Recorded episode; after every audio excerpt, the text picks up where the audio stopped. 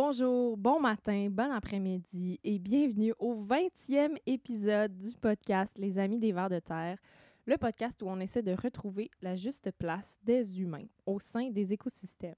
Et cette semaine, je m'entretiens avec deux humaines que j'aime beaucoup, qui ont trouvé leur place au sein de Pirate Production et qui essayent euh, cet été de trouver leur place comme jeunes entrepreneurs maraîchères. Euh, il s'agit de Catherine et Mélodie, euh, mes deux comparses qui m'ont aidé cet hiver avec le podcast à Pirate Prod. Vous avez déjà entendu Mélodie dans un des épisodes, l'épisode avec Marie-Michel. Catherine, elle faisait plutôt de la recherche. Euh, ça m'a vraiment aidé d'avoir un, d'avoir un girls gang, d'avoir une équipe cet hiver. Puis là, je voulais prendre euh, un moment pour parler avec elles de leur projet, du projet euh, qu'elles démarrent. Elles, démarrent chacun leur projet de ferme, là, pas, pas ensemble. Mais c'était un moment pour partager justement leurs défis, leurs réussites, là où est-ce qu'elles en sont rendues. C'est le premier épisode. On parle de démarrage de ferme, mais soft. On n'a pas toutes les réponses très techniques et tout ça. On va se reparler à la fin de l'été pour la partie 2 de cet épisode où est-ce qu'on pourra peut-être aller un peu plus en profondeur sur la première saison, comment ça s'est passé. Mais pour cet épisode, on a quand même euh, couvert euh, euh, la forme légale de leur entreprise, c'est dans quel lieu elle se trouve, à quoi ça ressemble leur ferme en ce moment. C'est quoi les variétés qu'elles ont choisies, quel genre de légumes, plantes elles essayent de faire pousser, puis leurs réflexions, puis où est-ce qu'elles en sont, puis c'est quoi un peu leurs leur craintes, puis leurs défis pour l'été. C'était vraiment une belle discussion qu'on a eue sur la véranda chez mes... La véranda. On était dans la véranda chez mes parents, donc on entend un petit peu les voitures passer à côté, les camions parfois. Ça fait partie de l'expérience immersive. Euh, je suis vraiment contente d'avoir pris le temps. Ça m'a tellement fait du bien de, en, mixant cet épisode-là, j'ai réentendu notre discussion, puis ça faisait tellement du bien de finir la saison ensemble. C'est la fin de la saison 2. On prend un break parce qu'on a toutes les trois toutes sortes de projets, euh, comme je vous expliquais. J'en profite aussi dans l'épisode pour parler un petit peu euh, de mon projet de podcast OBC. Puis là, c'est drôle parce que j'enregistre cette intro dans le futur, ben comme dans le présent, mais par rapport à l'épisode, je suis déjà revenue, du BC, mais c'était drôle d'entendre à ce moment-là, c'était quoi mes appréhensions, mes craintes. Euh, avant de vous lancer dans l'épisode, j'ai deux annonces à faire, justement. Parlant du BC, euh, j'ai enregistré, my God, j'ai tellement de stock là, j'ai plus que 15 heures d'enregistrement audio, des vidéos, des photos. Tout ça va se retrouver euh, petit à petit sur Patreon. Donc cet été, on prend un break du podcast. les nouvelles choses, les nouveaux épisodes qui vont sortir, ça va être donc les, les, les épisodes du, du, nouveau projet, du projet OBC qui s'appelle Biodiversité des tactiques, Biodiversity of Tactics, puisque la majorité du contenu est en anglais. Donc, tout ça va se retrouver sur Patreon. Donc, une maudite bonne raison de nous rejoindre sur Patreon cet été. Bien, premièrement, pour encourager puis pour remercier nos abonnés Patreon. Euh, c'est cool de, faire euh, du contenu en sachant que, à qui on s'adresse puis en sachant qu'il y a des gens à la maison, euh, pas qui attendent après nous. Là, je le vis pas comme une pression du tout, mais ça fait vraiment plaisir d'être soutenu. Puis donc, j'avais envie de, leur donner ce contenu-là en, en primeur. D'ailleurs, j'aimerais remercier mon abonné Patreon, Céline Como, qui m'a reconnu samedi passé au marché de Sutton, qui m'a dit hey, Toi, t'es Alice Lefebvre t'animes le podcast Les Amis des Vers de Terre, je l'aime beaucoup, je l'écoute en jardinant. Puis là, c'était tellement drôle de me faire reconnaître dans la vraie vie pour quelque chose que, que je lance comme ça sur les internets. Puis j'en ai parlé plusieurs fois cet hiver au, au podcast, comment je trouvais difficile de, de créer du contenu qui c'est un peu abstrait. je lance ça sur Internet, puis moi, je vois des statistiques, je vois des chiffres, des nombres d'écoutes, mais j'ai pas toujours de lien, donc c'était vraiment le fun de se faire euh, reconnaître. Puis en plus de ça, il y avait plein d'enfants euh, du camp euh, qui m'ont reconnu aussi, qui étaient là. Bonjour Alice. Donc je me suis sentie vraiment connectée avec ma communauté. Ça m'a fait beaucoup de bien. Donc venez nous rejoindre sur Patreon. Si vous êtes sur Patreon, n'hésitez pas à nous laisser des commentaires. quand vous le faites, ça me fait vraiment plaisir. J'essaie de répondre à chaque fois. Donc ça, c'était la petite partie remerciement. Euh, deuxièmement, si vous vous ennuyez du podcast pendant l'été, bien évidemment, vous pouvez toujours rattraper les épisodes que vous n'avez pas eu le temps euh, d'écouter, peut-être la saison 1 ou la saison 2. Mais j'aimerais vous envoyer vers une amie et une collègue, euh, Enora, qui fait le podcast Les Agricoles. Elle passe cet été dans un genre de road trip de podcast, un peu similaire à ce que j'ai fait en Colombie-Britannique, mais elle a fait ça à travers le Québec. Elle va rencontrer plein de fermes au Québec, puis c'est vraiment hot. Et donc, euh, vous pouvez la suivre euh, sur Instagram, les, agricoles. J'imagine qu'elle a une page Facebook aussi. Puis, elle est sur Patreon. Euh, donc, si vous avez envie de plus de contenu agricole, je ne sais pas c'est quoi son rythme de diffusion cet été, mais je sais qu'en ce moment, elle est dans son voyage, puis c'est bien trippant, puis j'adore ce qu'elle fait. donc, voilà, je voulais vous envoyer vers son chemin si jamais vous voulez plus de contenu. Et pour revenir à ce que je disais avant, parce que j'avais oublié un dernier petit point, si vous voulez quelques petits sneak peeks de mon voyage au BC, juste pour vous donner le goût, j'ai euh, mis quelques trucs sur Instagram et ils sont dans les highlights. Donc, c'est comme euh, les stories qui sont sauvegardées. Là. Désolé pour le monde qui ne sont pas sur Instagram, c'est avec la petite, petite 30 secondes, euh, pas pertinent pour vous. Mais bref, j'ai mis en highlight les différents lieux où je suis allée, l'île de Galliano, le camp de résistance euh, contre les coupes à blanches. Dans l'épisode, je dis que je m'en vais faire du contenu sur les pipelines. Finalement, ça s'est un peu transformé. Puis, je suis allée rencontrer des gens qui militent contre les coupes dans les dernières forêts primaires du Canada et qui se trouvent sur l'île de Vancouver. Donc, tout ça se retrouve dans les highlights. Et j'ai aussi un petit highlight euh, wildlife. Donc, si jamais vous avez un craving de vidéos de, de phoques ou euh, de petits bambis ou de chouettes, ils sont là aussi. Mais comme je vous dis, c'est vraiment, c'est vraiment un avant-goût. Et tout ça va se retrouver sur Patreon et éventuellement sur les applications podcast. Mais la vérité, c'est que je ne sais pas exactement sous quelle forme, dans quel format, dans quelle langue, sous quel nom. J'ai beaucoup de questions à répondre. Donc voilà, c'était ça mes petites annonces. Merci de nous avoir encouragés pendant la deuxième saison des Amis des Vers de Terre qui a commencé en octobre déjà. Quelle, quelle année euh, euh, complètement incroyable, plein d'invités incroyables, euh, deux euh, compagnonnes qui m'ont vraiment, vraiment aidé cet hiver. Je les remercie. Je ne pourrais pas les remercier assez, mais je me dis que déjà un épisode avec elles, euh, c'était la moindre des choses. Et je vous laisse écouter cet entretien avec Mélo et Catherine.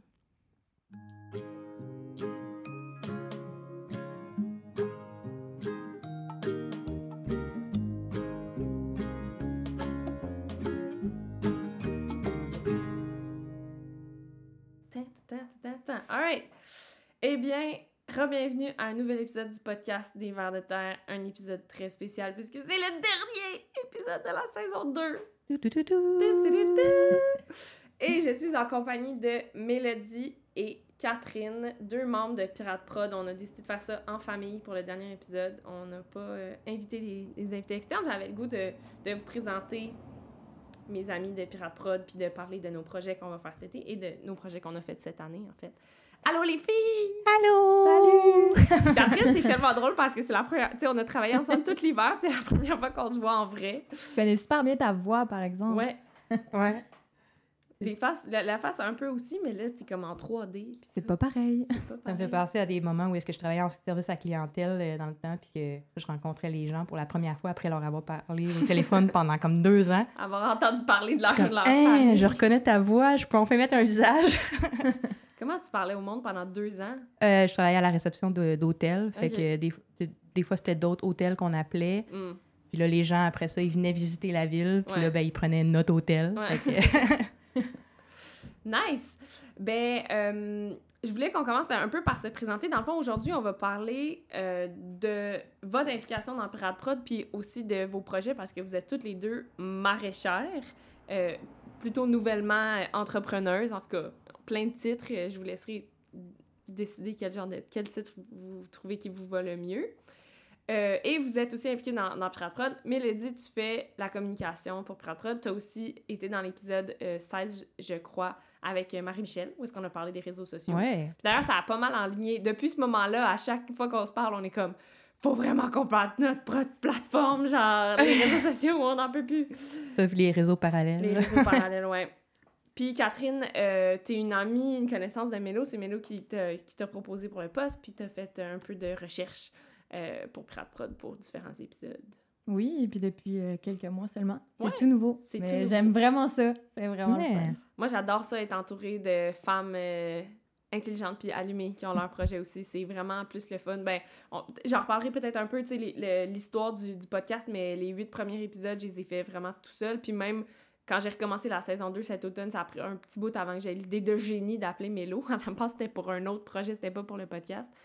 Puis euh, c'est lourd quand même faire ça tout seul, faire toute l'animation tout seul, faire toute la technique tout seul, quand ça plante, puis que y a rien qui marche, ou quand t'as des doutes ou que t'arrives pas à, trouver l'idée, ben comme personne avec qui en jaser, fait que c'est vraiment, vraiment, ça fait vraiment du bien euh, d'avoir un team. Moi, en tout cas, je sais que je fonctionne bien en équipe, puis que ça me fait vraiment, vraiment plaisir. Ben moi, en tout cas, ça me fait aussi plaisir d'être avec toi, d'aider dans, dans ce, dans ce Ben oui. projet-là. C'est tellement le Oui. fun. C'est tout l'hiver, on se faisait des meetings sur Zoom, puis à la fin, on était comme gros câlin virtuel. ça, c'était- ça, c'était c'était tough. 2021. 2021. Est-ce que, euh, Mélo, brièvement, tu veux te présenter un peu ton passé, ton présent, ton futur?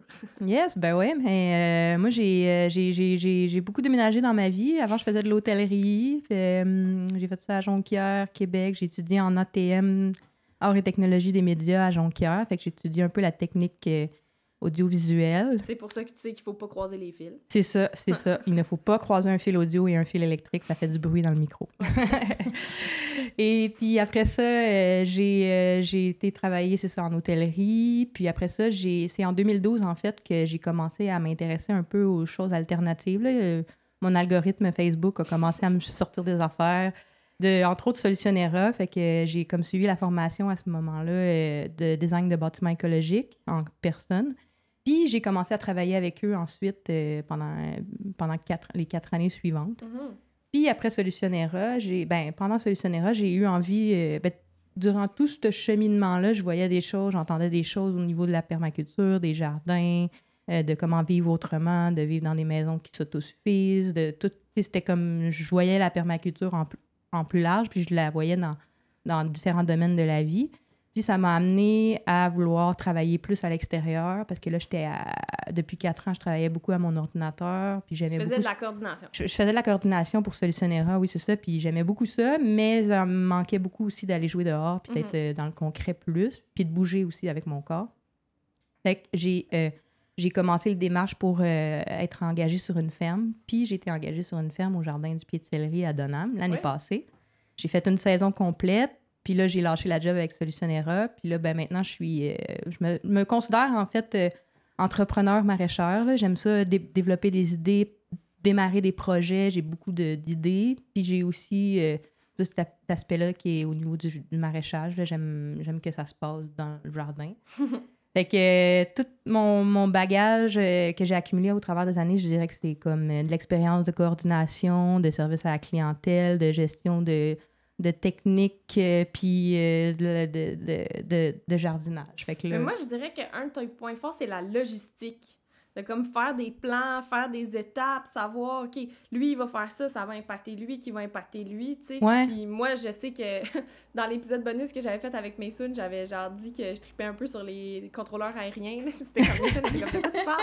Mais c'est un peu ça, c'est la logistique de, OK, tel avion, il va arriver par tel corridor. Fait que là, il Ouais. faut qu'eux, ils soient partis. Puis là, c'est comme de la gestion, comme une real life de tu sais ça, de plein de canals, puis de plein de chaînes de commandes, ça, ça va avoir un impact sur ça, qui va avoir un impact sur ça. Puis un jardin, c'est ça, c'est comme, OK, il faut que je plante à telle période pour que ça pousse à telle période, pour que je récolte à telle période. Puis moi, je trouve que c'est vraiment ta force. euh. Moi, j'ai vraiment un cerveau d'investigateur. là. Je me suis souvent, genre, imaginée comme inspectrice, là, en train de décoder des affaires pour deviner les choses, puis comprendre pourquoi, genre, puis comment est-ce qu'on peut régler ça avec une solution concrète. Ouais. Puis, j'ai, comme j'ai pas la porte, euh, c'est impossible devant moi. Fait il se présente juste des affaires qui font que ça marche pas, puis je suis comme, OK, next, qu'est-ce qu'on fait? Qu'est-ce qu'on Ouais. fait? Et tu utilises de bons outils aussi. Moi, c'est ce qui m'impressionne vraiment de toi. Tu trouves toujours l'outil adéquat à utiliser pour trouver la solution. Moi, c'est là où je Les suis Google vraiment Sheets. pas- oui, Google Sheets. 90% du temps, la solution adéquate, c'est une Google Sheet. Tu l'utilises, bien Let's aussi. talk about it. On va sûrement parler de Google Sheet, parce qu'on va parler de ferme, là. Quand tu veux-tu faire un petit tour euh, Ouais, bien sûr. Ouais, moi, j'ai commencé mon parcours en sciences politiques, en fait. J'ai fait un an à l'UQAM en relations internationales. Puis à la base, c'était euh, beaucoup les systèmes alimentaires qui m'intéressaient. Ça m'intéresse toujours. Ouais. Mais après un an d'études, que j'ai adoré d'ailleurs, je me suis dit, Hey, j'ai envie d'y aller. Euh, peut-être pas par la politique, j'ai envie d'y aller par peut-être le côté scientifique. La science m'a toujours intéressée. Donc, j'ai changé mon parcours scolaire. Je suis allée à McGill pour étudier. Euh, j'ai fait un bac en agriculture et environnement avec un profil en agronomie là-bas. T'es-tu à l'autre bout de l'île, là? Ouais, à Saint- Saint-Anne-de-Bellevue. Ouais, ouais, un super beau campus. Ouais. J'ai j'ai adoré mon expérience là-bas, puis c'est là que j'ai réalisé, je me suis dit, ah, moi, c'est ça que je veux faire.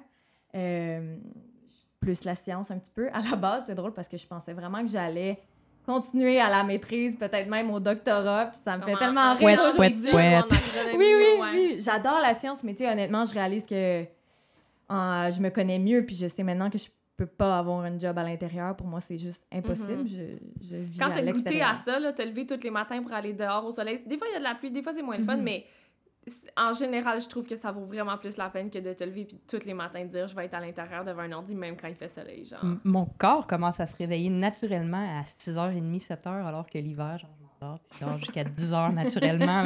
C'est ridicule. Mais c'est vrai, le soleil, elle nous amène à vouloir être dehors. Ouais. raison. Ouais, vraiment. Fait que j'ai j'ai eu cette réalisation-là, puis j'ai eu l'occasion pendant mon bac aussi de- d'aller travailler sur euh, plein de fermes. ailleurs. Puis, euh, Ça ressemble à quoi le, le bac en agro euh, de McGill?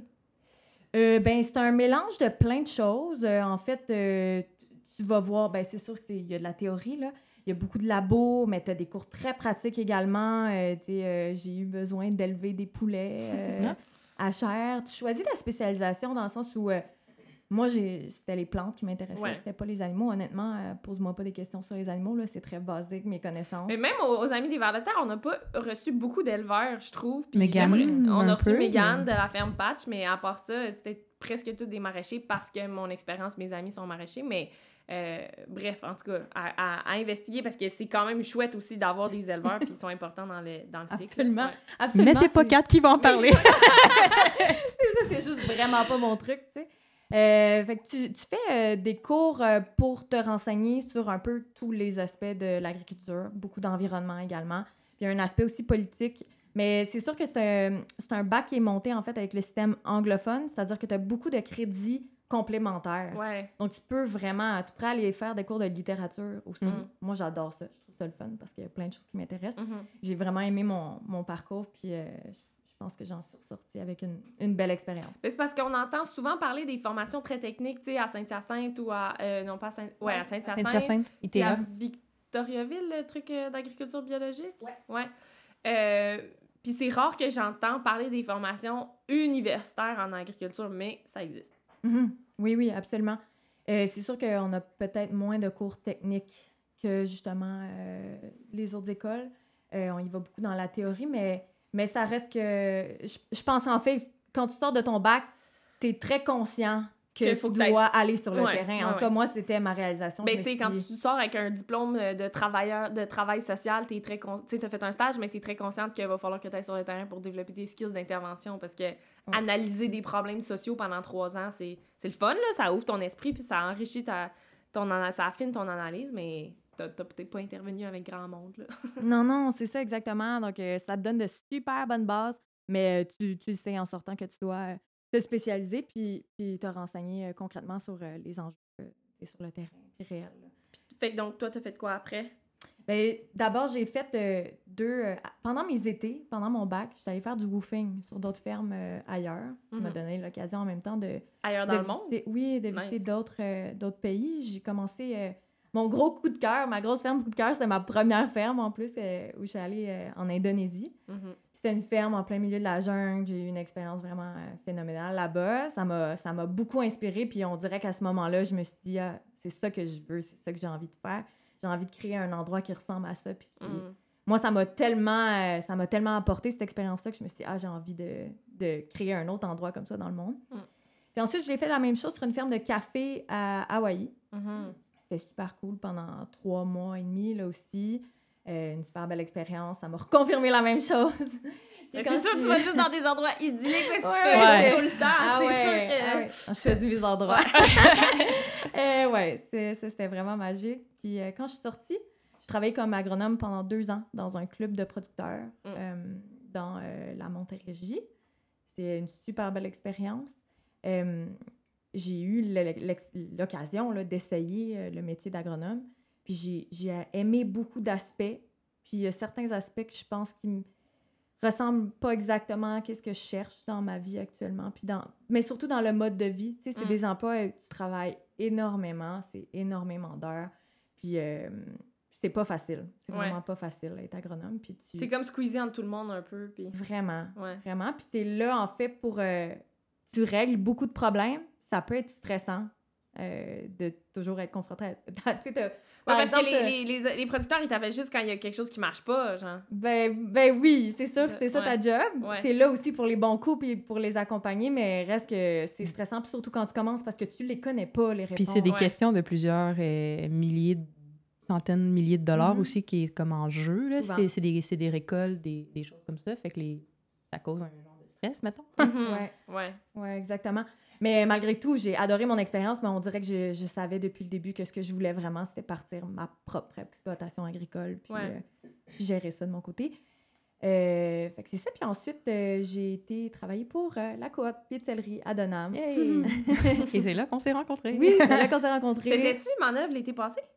J'étais là l'année passée, mais j'ai commencé un an avant Mélo, par Ok. contre. Donc, j'ai travaillé un peu avant elle, puis on s'est Mhm. rencontrés la saison, la saison suivante. Nice, je savais même pas. Tout ce temps-là, t'étais juste à côté. Oui, oui c'est ça. on se connaissait pas encore. Ouais. Puis cet été, tu travailleras plus là parce que tu pars ton projet. Ouais, c'est ça Premier l'idée. été que t'as pas de. Ouais. Elle me regarde avec une petite face. Gros sourire. un peu stressant, mais honnêtement, euh, je pense que cette année, avec la pandémie, ça m'a vraiment fait réfléchir à ce que je voulais. Puis je pense que là, je suis, je suis rendue au point où je, je me lance à 100% Peu importe ce que ça donne. Peu importe ce que ça donne, c'est ça, je me, Mhm. je m'essaie, puis je me dis... Ça fait plusieurs années, en fait, là, que je me retiens un peu. Je me dis, mais non, faut que tu faut que un Ah, autre ça, job, faut que tu un sais, ça- salaire. mais ouais, c'est qu'au final, moi, je m'investis tellement dans mes emplois puis dans ce que je fais que... Mhm. Si comme t'as une pas job à capable. côté, Que le temps y pourras pas arrive plus, truc, finalement. ouais. Exact. Ouais. Euh, ben, dans le fond, c'est ça, t'en as parlé un peu de ton, de ton expérience puis ton évolution à partir de travailler sur une ferme jusqu'à Ah, je vais avoir une ferme. Toi, Mélo, même quand on s'est rencontrés au début, euh, tu, tu parlais pas de ferme ou d'agriculture nécessairement. C'est quelque chose qui est venu quand On même. s'est rencontrés. Ben oui, mais c'était pas dans mes euh, Tu projets beaucoup, actuels parce que je travaillais. Ouais. Parce que je travaillais quand même beaucoup pour Solutionnera, fait que Ouais. c'était pas un avenue dans le court terme nécessairement. Je le voyais Mhm. plus comme un objectif euh, éventuellement. là. Euh, OK. Puis, euh, puis c'est ça, ben dans le fond, finalement, je me suis, un peu comme Kat, à un moment donné, je me le suis imposé. Je me suis dit, bon, ben, je veux faire ça, il va falloir que je m'y rende. Là. Fait Ouais. que j'ai commencé à me faire, en- à, à faire des recherches d'embauche. Ouais. Puis c'est, c'est quand que, que tu sais, mettons, est-ce que vous jardiniez beaucoup euh, avant euh, dans, dans vos vies? C'est quand que ça a passé de Ah, tu sais, jardiner, c'est le fun à comme non, non, ça, c'est, c'est mon métier, c'est ça que je veux faire, tu sais. Hmm. Moi, euh, j'ai grandi en campagne. Puis je sens que mes parents soient des agriculteurs, pas du tout, là. Mais euh, je pense que ça, pour moi, j'ai été éduquée comme ça. Ça a toujours fait partie de notre vie d'été. Moi, moi, j'étais toujours dehors, là. Chez nous, on faisait pas, euh, on n'allait pas à la piscine municipale. là. Mes parents nous disaient, allez jouer dehors, là. Il y Dans avait le pas d'eau. Ouais. Il y avait la forêt, puis il y avait le jardin, tu comprends? Fait que Ouais. pour moi, ça fait partie de la vie. Je pourrais pas vivre autrement. Mais je pensais vraiment en essayant, euh, en, allant travailler sur d'autres fermes, je me suis dit, OK, non, mais je veux, je veux faire ça euh, plus sérieusement. Est-ce que aussi, ben là, je vous pose plusieurs questions en même temps, mais il y a le métier, genre faire pousser des plantes, faire des, faire des semis, euh, tu sais, que, je veux pas dire communiquer, mais les connaître, reconnaître leurs besoins, puis, tu sais, bi- bien faire les bonnes étapes au bon moment. Mais il y a aussi le lifestyle, tu sais, de, ferme, de justement se lever tôt, d'être dehors, de, travailler fort, qu'à la fin de la journée, ton corps, il est comme, ah, tu sais, j'ai- travaillé, puis tout ça. Est-ce qu'il y avait une partie de, de votre attrait vers l'agriculture qui venait de ce lifestyle-là de l'agriculture en général, autre que le métier technique, mettons? Ben moi, oui, en fait, c'était vraiment ça. Euh, je dirais que ça a commencé, tu sais, comme concrètement, j'ai commencé à faire des jardins pour moi euh, dans les quatre dernières années. Mhm. Puis c'est à ce moment-là que, genre, j'ai réalisé que me lever le matin avec un café puis d'aller faire le tour de, de mon potager pour comme, euh, OK, c'est pas le niveau agriculture, là, mais... Checker les bébés. Mais c'est ça, que- c'est à ce moment-là que con- de contemplativement, en tout cas, ça m'a euh, ça m'a attiré. Ouais. Puis là, ben, tu sais, je me suis dit, être dehors, puis tout ce sentiment de bien-être-là aussi au fil de la journée, puis des semaines, puis tout ça, j'avais besoin de ça, contrairement à être tout le temps à l'ordinateur assis à l'intérieur. tu sais. Fait que l'aspect d'être dehors, c'est vraiment ce qui m'a charmé à la base. Puis après ça, tout l'aspect aussi autonomie alimentaire, ça, c'est vraiment un gros, gros point aussi qui m'a euh, stimulé depuis 2012 là, à, à- à faire euh, des petits jardins à la maison. Puis ça, ça s'est transformé en projet agriculture. En fait, c'est que même là, en ce moment, je me vois pas avoir un projet agriculture euh, comme euh, sur euh, 18 hectares. Là. Ouais. C'est vraiment un petit projet. Moi, je vise de faire vraiment de l'autonomie à la maison, puis comme de, de, de, de développer les, ça, les, les moyens, les méthodes, les stratégies pour y arriver à la maison. En Plutôt petite miser sur la variété que sur la quantité. Ouais, puis oui, exact. Parce que, en fait, avant que tu déménages, là, tu es sur un nouveau lieu, on pourra en parler, mais avant que tu déménages dans l'endroit où est-ce qu'on habite ensemble, euh, ça semblait pas pire, là, les jardins, là. Les, les jardins, les bacs, puis tout. euh, Ah ouais. C'était une bonne production, là, quand même, là. En deux ans, in- deux ans, ouais, on a mis euh, vraiment le paquet, puis c'est passé d'un petit, euh, d'un petit potager en bac euh, à comme le terrain au complet Ouais, en, en aménagement comestible. Ouais. Fait que c'était vraiment, euh, c'était vraiment stimulant les comme poulets, expérience. puis ouais, ouais. Ouais, les chèvres, les moutons, Le, bou- euh, le, le, le book. le bouc. Ouais, Matthew. Matthew. On le salue. Mais.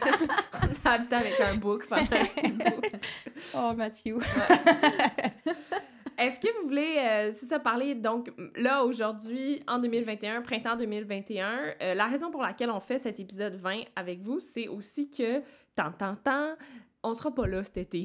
Vous Mais deux, non. vous êtes bien occupés. Moi, je c'est pas en agriculture, mais je travaille dans la forêt aussi avec les enfants, dans un camp. Puis quand tu coordonnes un camp de jour, je peux te garantir que t'as pas de temps à côté pour enregistrer des podcasts.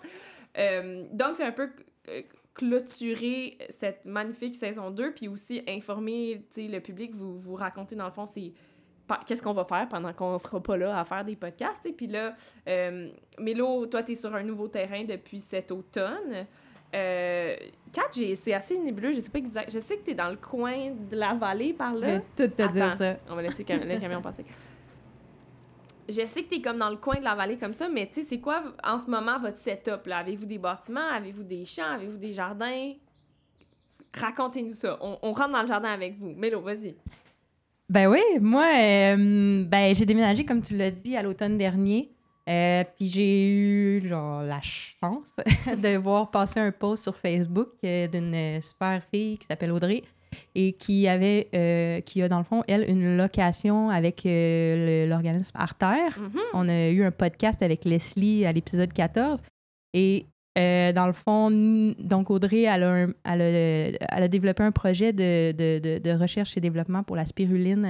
c'est comme ça qu'elle a eu accès à la terre avec Artère. Puis La moi, je- spiruline, c'est une algue. c'est une algue, oui, c'est un super aliment. Ça, Ah, attendez, le camion, il repasse. Camille. Qu'est-ce qu'il fait? Il est allé où? Il a fait le tour de la route et il est revenu. Les allers-retours. U-turn. Ouais. Oui, c'est ça. La spiruline, c'est une algue, puis dans le fond, ça, ça pousse dans des bassins d'eau. Euh, puis euh, c'est ça. Là, on est en recherche et développement. Puis, dans le fond, pour revenir à Artère, c'est ça, j'ai déménagé chez Audrey. Puis, dans le fond, c'est une grande maison en colocation. On est plusieurs à habiter là. Puis, le projet de spiruline en tant que tel a comme un peu euh, pris euh, de la distance parce que Audrey a une petite fille, puis elle était toute seule dans ce projet-là. Fait que là, moi, je suis arrivée, puis on s'est dit, hey, on a un bail avec Artère, faut qu'on fasse de quoi là-dessus. C'est bien trop le fun. C'est ça. Fait que l'artère, pour... mettons que les gens n'ont aucune idée, on... je vous invite fortement à aller écouter notre épisode 14 avec Leslie parce qu'on parle tout de la banque de terre puis de comment ça fonctionne et tout. Mais c'est un organisme qui donne accès à des terres agricoles à des jeunes agricultrices comme vous qui pourraient pas acheter un terrain, par exemple. Exactement. Puis il faut faire un projet agricole sur Oui. cette terre-là pour pouvoir continuer à avoir l'accès à la terre. Ouais. Fait que là, ben là, moi, j'ai dit go, go, go, go, go, go, go, go, go, mille fois. J'ai plein de Google Sheets, je suis. Fait euh, on a développé notre petit projet. Fait que là, la spiruline, on a recommencé à prendre ça, puis on est en phase vraiment euh, recherche et développement, mais dans le but de la faire pour, un mod- euh, pour le modèle familial, Mhm. puis apprendre aux gens à le faire en, en- en mode familial. OK. Puis on s'est mis à. euh, parce qu'on est comme un peu en année zéro en ce moment. Là, Ouais. Fait qu'on s'est mis à, sur euh, des projets euh, précis seulement là, pour commencer. Ouais, ouais, Donc, on tu a- commences pas avec 35 variétés. C'est ça, on ouais. n'a pas. Tu sais, moi, j'ai une job pour l'été sur une ferme, Audrey aussi. Fait que, tu sais, il faut faire ça à travers la vie. Fait que, dans le fond, on a focusé sur quelques cultures, dont la spiruline, l'ail et le gingembre Mhm. pour l'instant. Oui. L'ail, d'ailleurs, on est allé en Je suis venue cet automne en planter euh, dans la boîte. T'en as planté beaucoup quand même? Ah ouais, on en a planté 4200 plants. Wow! 4200 yes. euh, petites gousses d'ail qui, là, qui ont pointé leur nez très tôt Ouais. euh, ce printemps. Première grosse, grosse euh, culture, en fait. là. Ouais. Puis le gingembre, c'est vraiment excitant. Tu fais des vidéos. euh, d'ailleurs, d'ailleurs, Patricia, la- ma maman, elle a commencé à faire du gingembre l'année passée, ça n'a pas marché. Puis là, ils ont commencé à pousser. Là, puis là, elle était toute excitée. Mais j'arrête pas de te dire d'aller voir tes vidéos. Tu as fait des petites vidéos vraiment explicatives sur c'est quoi les étapes. Parce que c'est quand même. On n'est pas très habitué au Québec. Je pense que les Québécois, ils ont l'habitude de faire planter des tomates, des concombres. Ils savent un peu comment ça fonctionne. Mais le gingembre, c'est c'est Ben, nouveau, c'est mystérieux. Comme tu le dis, c'est nouveau, c'est mystérieux. Puis moi, je fais des choses, mais je fais des expériences aussi Ouais, ouais. parce que il n'y a pas beaucoup de gens qui le font. Il y en a certains qui le font aussi, mais dans des conditions qu'on ils ont une serre chauffée. Puis moi, Ouais. j'ai pas ça en ce moment. Fait, Ouais. fait qu'on fait un peu euh, des tests, puis on essaye de voir un peu euh, qu'est-ce qui est meilleur euh, selon les conditions que nous, on a ici chez nous.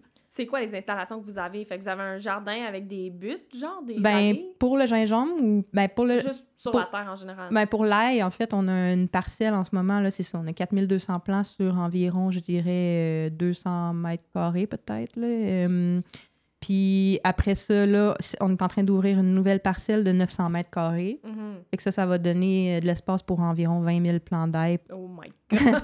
mais dans le fond, tu sais, c'est comme on se donne un backup, mais notre, obje- notre objectif, c'est 16 000. là. Ouais. C'est juste comme... Parce que dans le fond, l'ail qu'on a planté à l'automne, euh, vous allez l'utiliser. C'est de la. C'est de la. Comment. Pas de la reproduction, mais. Ça va être des semences. C'est ça, c'est de la multiplication. T'en plantes une, puis t'en sors 4, 5, 6. Dans le fond, tu sais, comme là, on a 4200, puis l'objectif, c'est d'en avoir pour 16 000 plants la prochaine fois dans ça. la nouvelle parcelle à l'automne prochain. Parce que si tu plantes une gousse, ça te donne au moins 4 gousses que Au tu peux replanter. Exact, Ouais, ouais. OK. Fait que c'est. Ouais, c'est quoi le mot? La multiplication. que vous. Multiplication, euh, ouais, je dirais. Puis vous Fait- avez une genre de petite structure qui est pas nécessaire, mais Ben, qui c'est pourrait ça. être une genre de tunnel-ish, genre? Ben, on a une petite serre, elle est faite en bois, pas super solide. là, elle a pris euh, de l'âge, là, Ouais. c'est, no- c'est normal après le temps. là. Genre format abri tempo, mais un peu plus haut. Euh, ouais, c'est pas tant un abri tempo, c'est en bois, mais, euh, mais, mais comme. En surface. En quelque, en quelque Ouais. sorte. Puis c'est, là-dedans qu'on va faire le gingembre. En ce moment, on- le gingembre, on l'a commencé à le faire pousser en janvier à l'intérieur. On l'a fait germer, puis après ça, on est en, en processus de le retransplanter dans des pots pour l'instant. Mais quand les nuits vont être plus chaudes, euh, autour de comme 20 degrés au moins, Mhm. ben là, on va pouvoir mettre euh, les plants de gingembre dans la serre. Puis il faut- on va falloir le, le recouvrir en plus de ça dans la serre d'un Ouais. autre polythène pour avoir le maximum de chaleur parce que ça aime les conditions euh, tropicales. Plutôt tropical, ouais. Fait que là, c'est ça. On a, euh, on a l'in- l'intention de remplir la serre qui fait 24 pieds par euh, 11, 11-12 pieds, quelque chose comme ça. Ouais. Fait que ça va être une serre de gingembre. Nice. Toi, Catherine, ça ressemble à quoi? euh, où est-ce que vous êtes? Comment t'es arrivée là? Je suis très curieuse. Oui, ben en fait, euh, l'année passée, j'ai trouvé un, avec mon copain, Adam, on a trouvé un terrain qui est situé à Mansonville, dans Mhm. les cantons de l'Est. Puis en fait, je suis située dans la vallée Router, Yeah. qui est donc vraiment juste de l'autre côté de la montagne. euh, Des Monts-Sutton. De Ouais. exactement.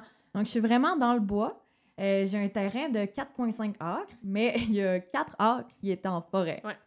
Donc, euh, c'est super beau. Honnêtement, j'adore euh, j'adore habiter là. Reste que j'ai un- une toute petite surface, là. c'est pas très gros. Donc, j'ai peut-être c'est ça, 0,5 acres qui est en, en- qui est en fait qui est ouvert, ouvert là, en genre de prairie. Mais ça prend de la place pour une maison aussi, en théorie, là-dedans. Ouais, ben, ben c'est ça. En fait, euh, oui, j'ai une toute petite maison. Tu pourrais appeler ça un, un shack, je pense. Euh, J'avais pas un énorme budget non plus là, Ouais. pour l'achat d'un terrain. Fait que euh, je suis tombée en amour avec le terrain, mais c'est ça, la maison est tout petite. Puis elle est vraiment comme entre les arbres. Donc, Ok. elle prend pas beaucoup de place. Ouais, elle plus c'est considérable. Ouais, Ouais. ouais, ouais. Ouais, exactement. Donc, c'est ça. Puis, j'ai commencé à travailler le sol un peu l'année passée. Puis là, j'ai un gros travail à faire encore cette Mhm. année.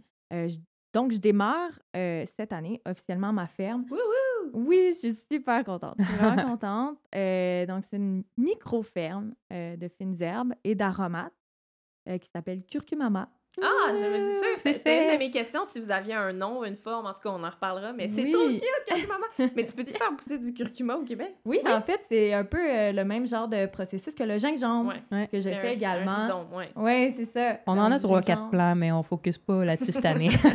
Et puis on s'entend là, tu sais, C'est je fais plus pas ça pour un une peu. énorme production, Non. je fais ça parce que c'est ça ma ferme, c'est oui, c'est une, une ferme productive évidemment, le commercial, mais mais j'ai aussi envie d'avoir du plaisir. Ouais. Puis Ouais. euh, je pense qu'il y a un aspect aussi qui, qui me représente bien, c'est que c'est ça, j'ai été tellement inspirée par des fermes ailleurs dans le monde que il y a une partie de moi qui trouve ça vraiment le fun d'essayer de faire pousser des, des trucs Ouais. qui sont un peu euh, Funky. ben, différents, funky. Tu sais, j'ai, j'ai envie d'essayer du cumin cet été Ah. aussi.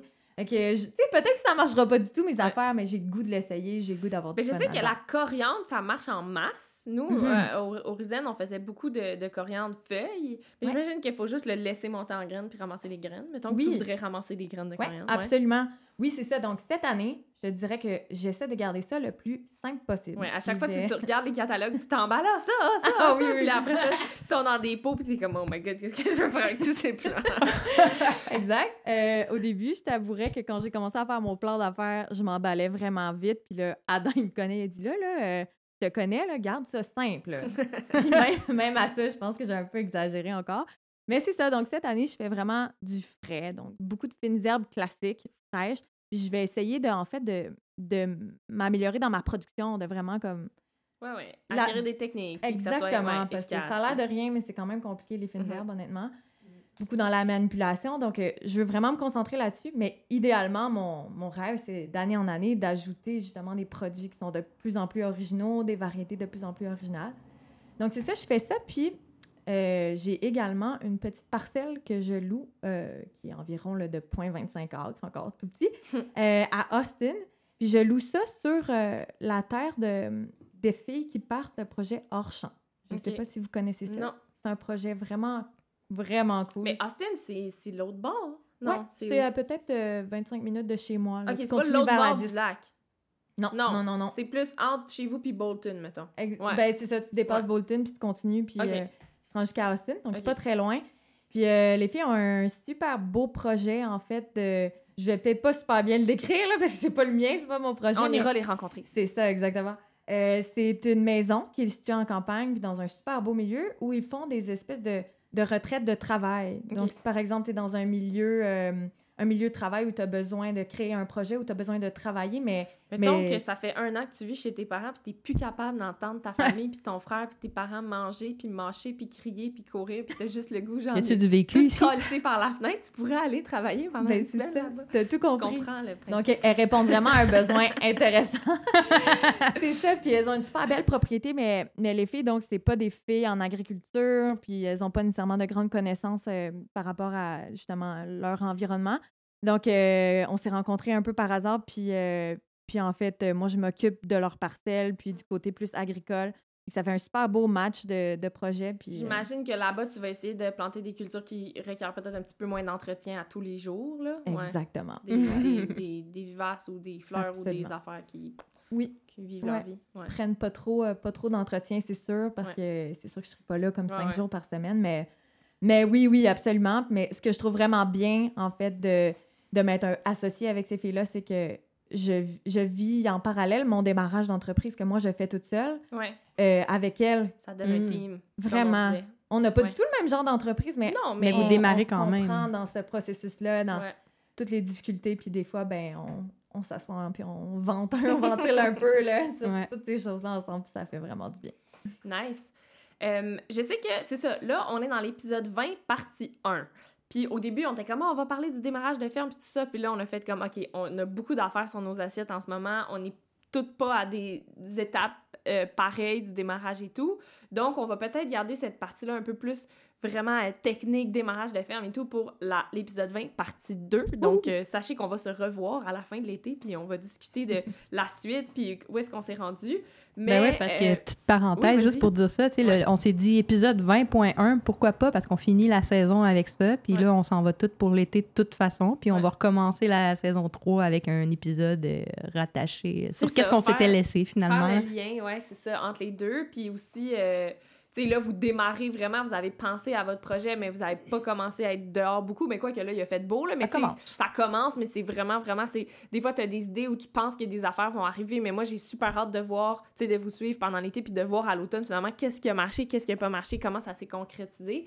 Juste pour faire un petit, retour là-dessus, euh, en ce moment, votre projet... Comme là, l'autre fois, quand on s'est parlé, tu m'as dit, je viens de recevoir mon numéro euh, d'entreprise.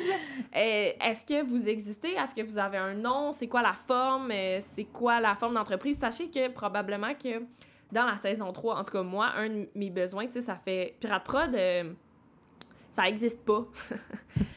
Ça- c'est un compte en banque sur mon compte à moi, puis c'est des logos que j'ai faits, puis c'est du contenu que je mets sur Internet, mais euh, on n'a on n'a pas de forme légale, tu sais, puis, puis moi, je me au début, je me suis dit, ah, je vais juste m'enregistrer moi-même, ça va être plus simple pour les impôts, blablabla. Finalement, je fais quasiment pas de revenus avec ça, fait que c'est même pas avantageux fiscalement de m'enregistrer, mais j'avais vraiment un blocage de faire les démarches pour enregistrer Pirate comme mon entreprise à mon nom parce que dans le fond, j'ai vraiment envie de faire ça en gang, tu sais, puis moi je le vois plus comme une coop de production audio ou des- ou d'événements ou de suivi, c'est pas clair en- encore, mais tout ça pour dire que probablement pendant la saison 3, on va parler de démarrage d'entreprise, puis nous, on est rendu où, puis c'est quoi les formes de coop, puis tu sais, réfléchir vraiment Pirate Prod, comment qu'on peut comment qu'on peut le concrétiser sous une forme qui fait du sens avec ce qu'on veut, dans le fond.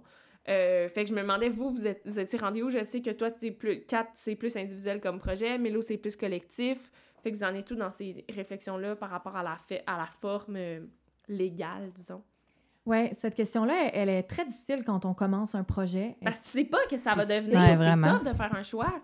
Sais pas, mais je pense que c'est une bonne réflexion à avoir de se dire est-ce que j'ai envie de partir ça toute seule ou avec des gens Ça change beaucoup les choses. Ouais. Moi, la question, là, euh, je l'ai posée à tellement plein de monde, là, Mhm. la forme d'entreprise. Mhm. Puis finalement, j'ai décidé de, de me partir euh, une entreprise individuelle, Ouais. qui est la forme la plus simple. C'est ça l'affaire, c'est que c'est tellement simple de juste partir une compagnie privée à but lucratif, là, bing bang boom. Là. Ouais. Ouais. Mais tu peux la changer plus tard. C'est ce qu'on m'a conseillé à la fin qui m'a Ouais. On m'a dit, euh, m'a dit, pars une entreprise individuelle. Ben, moi, c'est sûr, c'est ça. Je pars toute seule, hein, donc Ouais, c'est différent. Ouais. Mais, euh, puis je pourrais changer la forme juridique si c'est nécessaire. T'as raison. C'est pas ans, figé, euh, ouais. C'est ça. Donc, moi, j'ai j'ai démarré ça, mais en fait, euh, étant donné que je voulais un nom de ferme, je me suis enregistrée au registraire des entreprises. Donc, Ouais. tu peux déclarer un nom officiel qui n'est pas ben, Catherine Dallaire. euh, Ouais, ouais. tu sais. Ce que je trouvais comme un peu moins charmant. Donc, c'est ça, j'ai enregistré mon nom au registraire, puis j'ai fait des demandes euh, cet hiver pour obtenir un numéro d'exploitation agricole auprès du MAPAC, qui est le Mhm. ministère de l'Agriculture. Je l'ai reçu il y a deux jours. Donc, euh, j'étais super contente. C'est vraiment une belle étape pour moi. Ça faisait longtemps Fait que ça, ça veut dire que ça. t'as le droit de faire de l'agriculture sur son terrain, genre. Ouais, tu pourrais en faire euh, euh, sur ton terrain quand même, de manière genre, euh, juste Comme pour le un fun. hobby, ouais. Si tu veux commencer à vendre des choses, là, c'est Mhm. sûr que tu as des étapes. Ben, d'abord, il faut que ce soit permis par ta municipalité. Ouais. Spoiler alert. Checker ça, tout le monde. Ouais. Euh, parce que c'est complexe, hein. Ouais. C'est vraiment complexe. Donc, c'est ça. euh, ça, c'est sûr. Mais euh, je pense, là, peut-être que je me trompe, il faut vérifier, mais je pense que tu n'aurais pas besoin de t'enregistrer comme exploitation agricole officiellement auprès du MAPAC. C'est juste que aussi, une fois que c'est J'imagine que ça fait, donne accès à des Exactement. subventions, des affaires comme ça. tu peux pas demander des subventions sinon. Ouais. Donc, Mais je euh, sais que c'est la même chose, moi, en tant que compagnie de production, je peux pas demander. Je, je peux pas moi-même déposer des projets à la SADEC et tout ça à mon nom. Il faut que j'aille une entreprise de production vidéo qui existe depuis plus d'un an. C'est pour ça qu'à un moment donné, je suis comme là, il faudrait juste que je le fasse parce que ça prend un an avant que ça me donne une genre de légitimité, tu sais. mhm. Fait que peut-être qu'éventuellement, c'est ça, je ferai ça, puis ensuite, je le changerai. Mais peut-être que dans quelques mois, je vais avoir trouvé des partenaires assez solides pour comme. En tout cas, on en reparle. Mais ouais. Ouais, c'est ça, on s'en reparle cet été. Mais ouais, tout pour dire que c'est ça. Donc, euh, là, j'ai mon, mon numéro d'exploitation agricole. Donc, techniquement, je suis une exploitation agricole au Québec. C'est une ferme, c'est une Oui, fermière. une fermière. Mais le NIM, N-I-M, ça tient pourquoi donc? Numéro? Euh, sûrement individuel. Ouais, ça doit être ça, numéro individuel, euh, quelque chose comme ça. Et Ben, sais, Mais en tout cas, je- ouais, que ça veut dire, c'est ça, c'est ton numéro de, de l'exploitation agricole, c'est Ouais. ça. Parce que tu peux être une entreprise et une exploitation agricole. C'est comme. Ouais. Voilà. Et toi, Mélo? Et moi, ben moi, en fait, on est dans toutes ces démarches-là, un peu Mhm. comme Alice, en fait. On est plusieurs, fait que c'est comme plus... C'est moins approprié de se dire euh, comme entreprise individuelle. Euh, on explore en ce moment. On est en train de se brainstormer des noms. Là. On a fait un meeting euh, il y a- la semaine dernière, puis là, on va en avoir d'autres, là, mais on, on, on explore en ce moment. On fait de la recherche sur les coops et les collectifs. Ouais. Euh, on, c'est comme la coop, on commence à avoir des informations. Sais, comme je travaille Je dans sais qu'il une y a coop. le réseau coop qui aide, mais ça, c'est pour partir comme une grosse affaire. Puis j'avais regardé un peu pour faire le parcours réseau coop, puis c'est comme ça coûte de l'argent et tout. Je sais que euh, Mélissa euh, de La Fontaine, euh, elle, elle a Mhm. fondé une coop zéro déchet, puis à, à- à- travers le réseau coop, puis elle en parle souvent, puis même moi, elle m'en a parlé. Mais c'est comme une affaire de des milliers, des, des Mhm. centaines ou des milliers de dollars pour participer à ce cours-là, mais qui te donne vraiment tous tout, tout les, les, les outils. Puis je suis certain que c'est vraiment bien fait, puis qu'effectivement, quand tu as une affaire solide, tu as des partenaires solides, puis tu as un plan solide, c'est une bonne idée de faire ça. Mais là, moi, j'étais comme, ah, je suis pas sûre que je suis rendue exactement à cette étape-là. Mais je sais qu'il y a une association qui s'appelle, je pense que c'est le réseau coop. En tout cas, qui Je donne pense les que ça me dit quelque chose d'avoir ouais, ouais. entendu ça. Ouais. En fait, nous, c'est ça. On s'intéresse à savoir c'est quoi la différence entre les deux. Parce que je sais qu'il y a le collectif à Frelichburg qui existe avec euh, Nic- Nicolas Van Kaulen. Mhm. Euh, c'est ça qui m'a allumé une lumière sur, euh, sur l'existence de ce type d'entreprise-là. Ouais. Je me demande un peu, tu sais, la coop, j'ai l'impression que c'est ça, c'est c'est comme tout le monde investit leur temps, leur énergie, leur argent dans le dans le dans le dans la coop, puis Ouais. c'est redivisé ou en tout cas c'est décidé comme entre- Ouais. ensemble. Puis le collectif, j'ai l'impression que c'est un peu plus comme chacun a son truc dans le collectif. Ouais. J'ai l'impression que tu peux être un peu ton entreprise dans le collectif, mais contribuer à, au tout. Ça me fait penser à, à l'épisode avec Simon Meloche-Goulet le- de la cabane à l'épisode 13, où est-ce que c'est ça, moi, dans ma tête, j'étais comme, ah, vous avez un jardin ensemble, puis vous faites tout ensemble, puis tout ça, puis il est comme, non, non, on a un jardin, puis on a chacun nos business, puis on va chacun aider dans les business de l'autre. Fait que moi, dans la cuisine, c'est moi le chef, mais quand je vais faire du kimchi, c'est Julien le chef. Puis comme ça, on a chacun notre comptabilité, on fait chacun nos affaires, mais chaque business est comme interrelié, puis on est un genre d'écosystème. Fait que par exemple, dans votre ferme, il pourrait y avoir Exact. une personne qui a le projet spiruline, une personne qui a le projet gingembre, puis c'est chacun vos projets, mais vous êtes quand même capable de partager C'est un ressources. peu genre. naturellement comme ça qu'on s'est organisé actuellement. Tu sais, Ouais. comme Audrey s'occupe du projet spiruline avec Alex. Ouais. Moi et Audrey, on s'occupe du projet ail et gingembre. Ouais. Puis là, d'autres projets commencent à vouloir se greffer aussi aux trucs comme du miel, du sirop d'érable, des Ouais. choses comme ça. Fait que, tu sais, on est en train de réfléchir à voir est-ce que ça vaut la mieux la peine de faire une coop ou un collectif? C'est ça qu'on explore en ce C'est ça. moment. Puis même les coops, je sais qu'il y a plusieurs formes. Tu peux être une coop de travailleurs, tu peux avoir comme différents trucs, mais je pense que l'intérêt. C'est ça, le, le- le- le truc de la coop qui est comme son intérêt puis qui est en même temps sa contrainte, c'est qu'il n'y a pas de patron, puis tout le monde est le patron, mais ça veut dire que tout le monde a la responsabilité de devoir prendre les décisions et tout le monde est imputable légalement aussi Quand- quand ça chie. Fait que c'est peut-être ça qui est, qui est un peu, je veux pas dire lourd, mais qui est plus Ben, c'est que le processus décisionnel est plus, euh, hein, il est plus long. Il faut Ouais. s'asseoir autour de la table, jaser, nanana, puis on...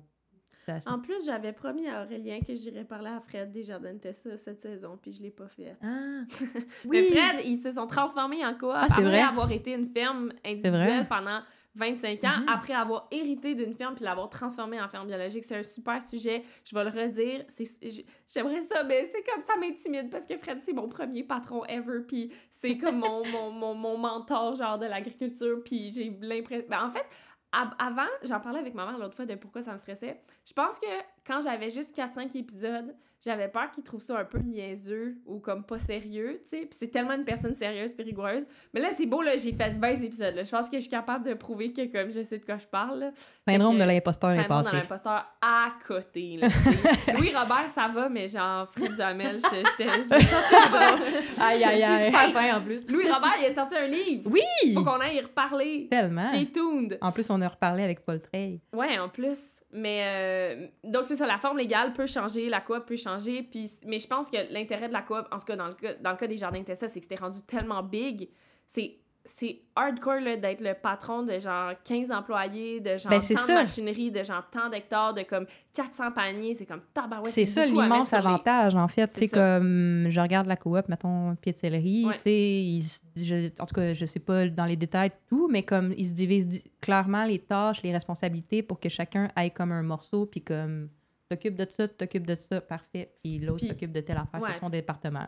Puis, idéalement, aussi, ça permet de euh, donner les départements aux personnes selon leurs forces. Puis là, ben, t'as les- la meilleure personne pour faire, euh, tu sais, le- la serre ou l'irrigation, mais c'est t'es la meilleure là-dedans, mais c'est à toi qu'on donne le, le, le mandat, là, genre. ouais. Absolument. Puis tu vois, euh, moi, je démarre en tant qu'entreprise individuelle, mais je vais faire ma vente avec une euh, coop.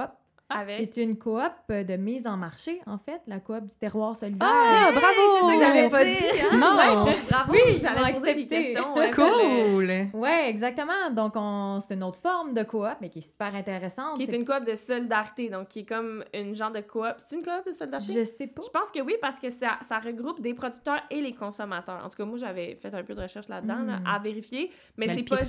c'est une solidarité. Ouais. Ça se peut, ouais. En Parce que, parce que ça regroupe aussi... En fait, c'est... Le truc, c'est que les, les consommateurs peuvent aussi être membres, puis que ça permet une genre de solidarité entre les producteurs Hmm. et les membres. Peut-être que je dis de la merde, faudrait vérifier. Mais en tout cas, c'est une coop de mise en marché, puis vous, ça vous permet de pas devoir être présent à 12 marchés euh, en une oui, semaine. c'est ça. Puis, en tout cas, moi, déjà, on s'entend, là, je démarre, genre, j'ai pas toute l'expérience encore. On s'en reparlera à l'automne, mais Ouais. je trouve ça déjà génial de, de les avoir contactés parce que j'ai ils m'ont donné un mentor pour Ah. m'aider. C'est fun. Euh, ouais. Alex Leclerc de la ferme La Pelle et la Beige qui est super fin, qui répond à mes millions de questions. C'est chouette. Ils ont comme un programme de mentorat à l'interne. Oui, exactement. Ah, C'est nice. malade. Et puis lui, bien il m'aide, puis je peux lui poser comme toutes les questions. Il n'y a pas de gêne. Je peux, euh, je peux lui demander tant sur la mise en marché que moi, je connais pas du Mhm. tout. C'est ce qui m'inquiétait. Mhm. Que des fois, sur la production, là, on, on, on sait jamais tout. là. Non, non. Des Non, tonnes non. de choses que je ne connais pas. Fait que ça, ça, ça te donne un support en plus, euh, la coop. Puis également, comme tu disais, c'est de aussi diviser les frais pour la mise en marché qui peuvent être assez importants, Mhm. mais aussi le temps. Mais aussi le temps, c'est ça l'affaire, Et c'est que dans les cantons de l'Est, il y a beaucoup de marchés, mais c'est en tant que productrice, faut que tu fasses cinq marchés dans ta semaine, mais c'est quand que tu cultives. C'est quand que tu cultives tes légumes, tu sais. Ouais. Ouais, ouais. Fait que, super, j'ai vraiment hâte. Ben, euh, peut-être que je prendrais cette, cette opportunité-là parce que tu parles d'un mentor. Puis justement, il y avait une petite, un petit morceau que je voulais faire dans l'épisode d'aujourd'hui que ça fait longtemps, ça fait depuis cet automne en fait que je me casse la tête de savoir où est-ce que je vais le mettre. Puis là, on a fait un spécial femme pour la journée de la femme. Puis là, j'avais envie euh, de, de, de, faire un hommage à, une femme qui m'avait vraiment beaucoup inspirée. Puis là, finalement, les agricoles, il y a plein d'affaires qui est arrivé. Euh, je pense que c'est le, le, fait d'avoir un mentor, comme tu dis, c'est vraiment important. Puis moi, j'ai eu une mentor pour le podcast Les Amis des Vers de Terre, que personne n'est au courant parce que j'en ai jamais parlé vraiment au podcast. Euh, moi, j'ai démarré le podcast avec le, le projet Jeunes Volontaires. Euh, qui est un, un programme de d'emploi Québec, d'emploi Québec, Carrefour Jeunesse Emploi, tout ça. Et eux, ils demandent vraiment d'avoir un mentor. Euh, moi, ma mentor, Rosanne, elle n'était pas dans le milieu du son, mais son fils faisait de la musique. Il y avait beaucoup de monde dans sa famille qui faisait de la musique, mais elle était dans le milieu du cinéma. Puis elle avait été directrice de post-prod, puis elle avait été directrice de plein d'affaires. Euh, tu te serais très bien entendu avec elle, Mélo, parce que c'était une femme très organisée aussi, très rigoureuse. euh, puis vraiment, tu sais, elle, elle a vu mon premier court-métrage, puis tout de suite, elle était là, elle, elle m'a comme apporté un genre de soutien. Je sais pas comment expliquer, mais c'est pas genre, tu sais, tes parents qui, c'est comme l'amour inconditionnel, puis tout ce que tu fais sont comme, ah, oh, wow, c'est magnifique, puis dans le fond, ça vaut un peu rien, parce que, ben pas ça vaut rien, ça, ça vaut, ça vaut de l'amour des parents, mais dans le sens que, comme, en tant que, hey, c'est-tu bon ce que j'ai fait? Oui, oui, oui. C'est moins constructif, bon. disons. Ouais, c'est ça. Puis elle, c'était vraiment genre, ah, tu sais, j'aime tes idées, euh, puis du soutien.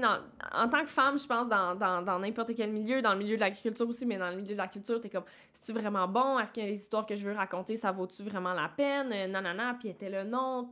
En tout cas, elle m'apportait vraiment beaucoup de d'amour puis de, de, de, confiance en moi puis euh, c'est ça ça m'a fait vraiment du bien d'avoir ça avec elle. Puis tu sais au début c'est comme je disais moi je connaissais rien en son là. J'ai commencé ça là. J'ai pas fait ATM là. J'ai pas rien tu sais genre et même moi là je non mais dans le sens j'ai pas j'avais jamais personne m'avait parlé du zoom. Je me suis acheté une grosse crise de carte de son euh, avec plein de problèmes. Mais en plus, j'ai une volontaire, je pouvais pas m'acheter de matériel avec. Rosanne m'a acheté un micro. Puis là, des fois, j'avais des affaires de son pas possibles. J'avais enregistré dans une cuisine, on entendait le but du frigo. Toutes les erreurs de son, je les ai toutes faites. C'est pour ça qu'au début de, des, des, épisodes, souvent, je disais Bon, ben là, ça a pas marché. Bon, ben là, il y a telle affaire. Puis à un moment donné, Mélo était comme Arrête de dire au, au, au, au public tes erreurs de son. C'est correct, on les aime. Là, correct, comme on veut t'entendre parler ben de oui, toute ben façon. Oui. Mais c'est vrai. Mais c'est ça.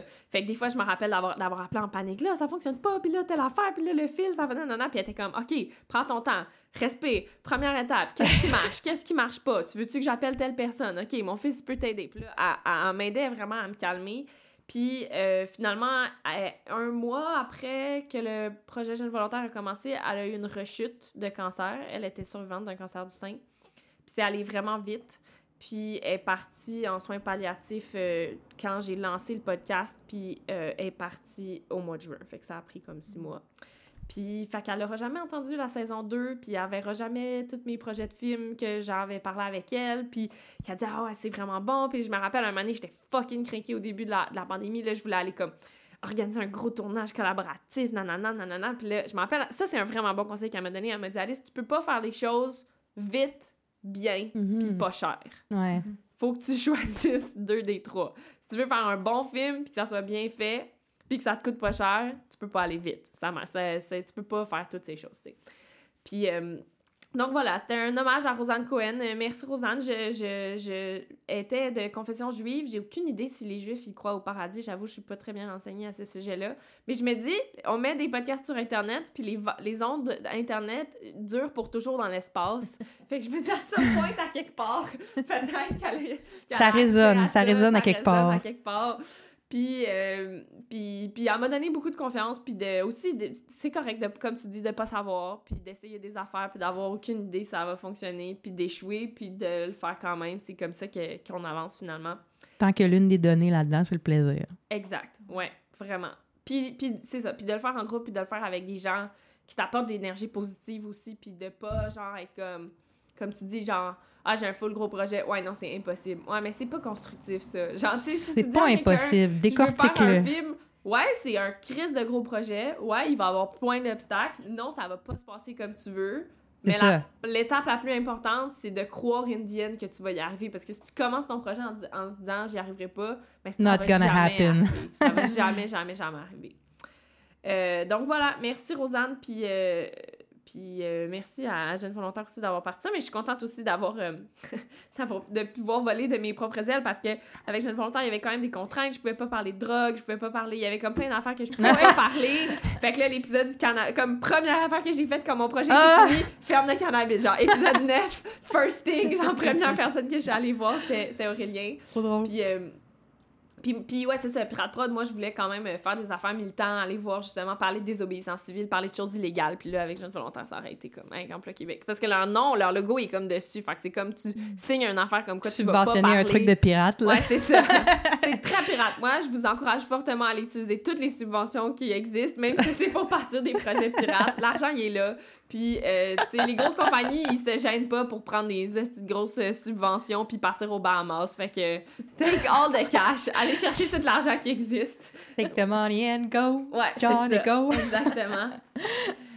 euh, bon, fait que ça, c'était ma petite capsule euh, in memoriam. Voilà, je Merci. lève mon chapeau. Merci, Rosanne. Mm, merci. Euh, on parle-tu un peu du futur, les plans? Qu'est-ce qui s'en vient? Autant de notre côté que de votre côté. c'est quoi si on se dit que là, genre, à la fin, on, on ferme le micro, puis on rouvre le micro au mois d'octobre 2021, on est où? Genre, il s'est passé quoi? sais? Le dream scenario. Moi, c'est ça, en cinéma, une affaire aussi qui, qui marche bien. Tant qu'à faire de l'insomnie le soir, à imaginer toutes les affaires qui peuvent aller mal, utilise cette énergie pour faire de la visualisation positive puis imaginer toutes les affaires qui vont aller bien. Genre, comme moi, ah, mon cerveau, je suis pas capable de pas faire des scénarios dans ma tête, OK? Le monde sont juste, ah, comme, fais juste pas y penser not possible. Genre, ça va pas arriver. Mais je me suis, j'ai entraîné mon cerveau au lieu de penser à toutes les affaires stressantes, puis genre les échecs qui pourraient arriver. Je suis comme, OK, c'est quoi le best? La... Tweak it to the positive. C'est ça, c'est quoi la, le best outcome possible, tu sais, qui pourrait arriver? Rendu au mois d'octobre? Hmm, c'est intéressant que tu dises ça parce que j'ai vraiment une belle réflexion par rapport à ça ces temps-ci. C'est tellement facile de, d'être overwhelmed par tout ça. Quand tu pars un gros projet, puis euh, tu travailles, tu comme tu dis, tu vois tout ce qui ne va pas fonctionner, tu, tu le vois, tous les scénarios dans ta tête. Puis je pense que mon seul objectif pour octobre, c'est de ne pas m'être stressée moi-même trop. Mm-hmm. D'assumer déjà en ce moment, là, j'aimerais, j'aimerais arriver en octobre et me dire Hey, j'en ai fait mille des erreurs. j'en ai fait mille des erreurs, puis c'était correct. Je me pardonne, mais l'année prochaine, je ferai peut-être pas, les mêmes. je peux en faire des nouvelles, mais pas les mêmes cette fois-ci. Puis je pense que c'est mon seul objectif de d'apprendre. Oui, d'apprendre. Je vais faire plein de tests, plein d'erreurs, puis espérer en faire un peu moins euh, l'année prochaine. L'apprentissage et le non-jugement. Mais tu sais, je pense que quand tu commences un projet, que ça soit un projet de film ou whatever, ça sera jamais parfait la première fois, là. Genre, ça... ça... Même si tu te prépares, même si tu fais toutes les Google Sheets du monde, il y a des affaires qui vont pas rentrer dans les cases puis comme comme tu dis genre d'arriver à la fin puis dire comme bah c'est ça qui s'est passé puis euh, je suis en paix avec ça. Ça fait partie de l'expérience. Ouais. Ça va me rendre peut-être meilleure, puis plus résiliente mm-hmm. l'année prochaine. Puis je trouve aussi qu'il y a un bel aspect là-dedans, c'est de, de, se dire, je trouve, euh, des fois, les femmes, je trouve qu'on est dur un peu avec nous-mêmes. Comme s'il fallait qu'on soit parfaite la première fois qu'on conduit un tracteur ou peu importe, n'importe quoi. oh my god, j'ai percé un pneu, un pneu l'autre fois en conduisant une remorque, puis j'étais comme. Puis j'étais avec un gars qui avait pas son permis de conduire, fait que j'étais comme, bro, genre, c'est ça en me, puis je me sentais mal. Mais après ça, on a changé un pneu, j'ai appris comment changer un pneu de remorque. Ben, c'est ça. ça. ça vient, je pense qu'il y a une attitude qu'il faut adopter avec ça, puis de se dire, genre, c'est pas grave, c'est pas grave si t'es pas capable de visser ta première vis. Faut que tu commences à quelque part. Puis là, après, si t'adoptes cette attitude-là, puis t'acceptes que tu vas avoir la niaiseuse souvent, ben c'est correct. T'apprends puis t'avances. Puis c'est comme ça que tu développes, en fait, des, je pense, des talents puis des Est-ce que tu penses que d'avoir un mentor, justement, c'est sécurisant de dire je vais faire des erreurs, mais si jamais je fais une erreur catastrophique, j'ai quelqu'un à appeler qui va pouvoir faire comme oh my god, t'as pas fait ça. Bon, ok. on, va, on, va, trouver quelque chose, tu sais. Alors que de faire des erreurs quand t'as personne, tu sais, moi, genre, je me rappelle justement Nicolas Van Calonde quand j'allais enregistrer l'épisode. 5, euh, je pense, sur l'économie les, puis l'écologie. Euh, gros bug de son, ça marchait pas. En plus, on avait bu du vin, là, j'étais genre, ah! là, j'ai appelé Jean-Christophe, qui est genre mon soutien technique, puis là, j'étais comme, ça marche pas. Puis il comme, t'as-tu essayé ça, t'as-tu essayé ça? Puis j'étais comme, oui, ça marche, ok, bye! Puis comme, c'est nice d'avoir ça, tu sais, d'avoir un backup, là, de pouvoir appeler du backup dans les moments, genre, de crise. Je trouve que ça permet de peut-être se sentir plus en paix aussi, là. Absolument, absolument. Puis euh, c'est le fun parce que Alex, c'est un gars tellement relax. Il n'y a rien qui est grave avec mm-hmm. lui. Fait que c'est un, super bon support. Puis euh, aussi Rachel, la coop, puis ah, justement, qui a une très grande connaissance technique. Puis, euh, Mais on s'était dit qu'on l'inviterait peut-être pour un, un épisode de, de démarrage de ferme parce que tu disais qu'elle a- elle aidait beaucoup de gens. Puis, euh, elle aide beaucoup de gens, puis de Ouais. manière non officielle. Moi, je connais beaucoup de gens qui écrivent sur Messenger. Et toi, tu penses quoi de ça? Qu'est-ce que je devrais faire? Puis Ouais. euh, J'ai posé temps, quelques puis- questions sur le gingembre. ouais, toi, toi aussi, bon, tu vois, même ça, je savais pas, mais ouais, elle aide beaucoup de monde de manière non officielle, puis, euh, puis non, ça change. J'ai quelqu'un comme ça, j'ai un voisin en haut de la rue qui est un, un, un mixeur, il fait de- du mix sonore pour des albums. Là. Il fait du. J'ai pas son.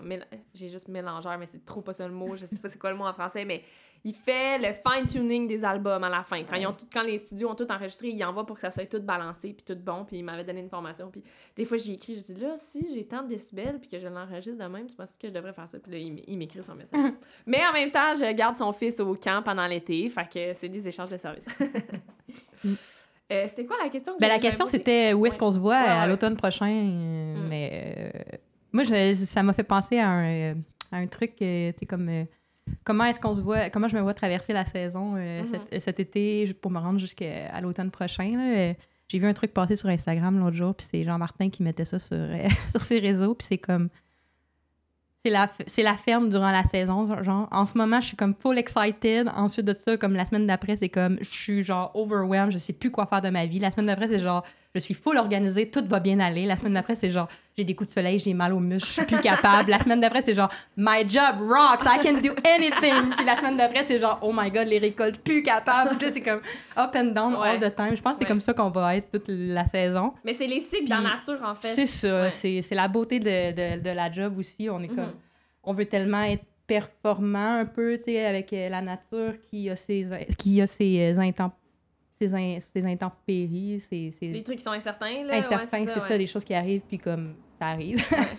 fait que, Les- Ah, euh, j'ai un beau mot pour ça. Les impondérables. les impondérables, c'est le mot que je cherchais, effectivement.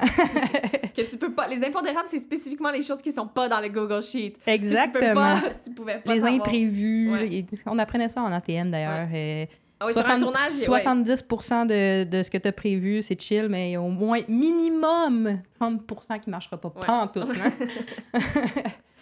ben, que c'est ça, oui, la saison, c'est un peu ça, comme ça que je le vois aller. Je vais Mhm. m'amuser, ça va être intense, mais on va avoir du fun au final. Puis Ouais. tout ça pour se rendre à la saison 3 des Amis des Vers de Terre à l'automne prochain. À l'automne prochain. Mais moi, ça, c'est une affaire, c'est une grande fierté, là, je dois dire. euh, puis on va commencer à dire merci au, au- au Patreon, merci, puis on, on va vous dire merci tout le reste de l'épisode. Mais comme le fait, puis aussi, j'ai eu des, invest- des investissements, des investissements personnels, familiales, mais le fait d'avoir quand même commencé avec Prad Prod à embaucher du monde, à recruter une équipe pour leur force, puis de pouvoir vous payer pendant l'hiver, qui était comme une saison morte pour nous tous, tu sais. Ouais. c'était moi je trouve que c'est vraiment un bel équilibre j'espère dans le temps moi je je- j'arrive pas à faire la même affaire pendant un an toutes les saisons toutes les semaines genre ça fonctionne pas là. Genre là j'ai 26 je vais avoir 27 ans j'accepte que je suis une femme aux mille chapeaux et que dans une même année je vais être dans différentes villes peut-être dans différents pays à faire différentes affaires qui ont aucun crise de rapport mais pour moi c'est ça qui fait que in the end je me sens complète tu sais. Puis de pouvoir l'été être dans le bois, être avec des enfants, être complètement dans le moment présent. Puis après ça, l'automne, commencer à penser à mes affaires. Puis après ça, l'hiver, produire du contenu ou des choses avec des agriculteurs qui se reposent pendant l'hiver. Parce que pendant l'été, euh, on- soyons, Soyons comme- honnêtes. soyons honnêtes, les agriculteurs, ils ont pas le temps. Là. Ils ont vraiment d'autres choses à faire que d'aller s'asseoir puis euh, de, de, c'est ça, de parler pendant une heure et demie Préparer des podcasts. préparer des podcasts. Fait que je trouve que c'est je trouve vraiment que c'est un bel équilibre puis j'espère que dans le temps on va pouvoir comme même carrément nous trois trouver notre équilibre là-dedans pendant l'été plus être sur le terrain, pendant l'automne plus faire les récoltes puis après ça octobre novembre préparer notre saison des amis des vers de terre puis pendant l'été euh, pendant l'hiver, plus être présent sur les réseaux sociaux, plus être euh, sur son ordi, puis euh, c'est je trouve ça moins pénible aussi de, faire des, de du montage puis des trucs à l'ordi pendant l'hiver que, pendant l'été. Moi, je trouve que ça a même. euh, Il y a eu des moments dans ma vie où est-ce que, genre, comme l'automne, c'était le moment le plus épouvantable de mon année. là, Ouais. Genre, dépression quand le novembre arrive. Ouais. Mais le fait d'avoir. Hein? le fait d'avoir travaillé comme l'année passée, puis même un peu les deux dernières années avant aussi, vu que j'ai travaillé beaucoup dehors plus, euh, ça m'a fait du bien. Puis à l'automne, c'est les premières années où est-ce que j'ai comme pas vécu cette espèce de dépression-là à cause que, je sais pas, j'ai accumulé, à guess, de la vitamine D ou quelque chose. Mais il y a aussi le fait que l'hiver, il y a comme euh, un million de projets que là, je sais qui arrivent à l'automne, en fait, puis que là, je me stimule dans ces projets-là, Mhm. puis là, ça vient pas m'écraser dans mon dans mon Ouais. truc de novembre euh, dépressif. là. Ouais.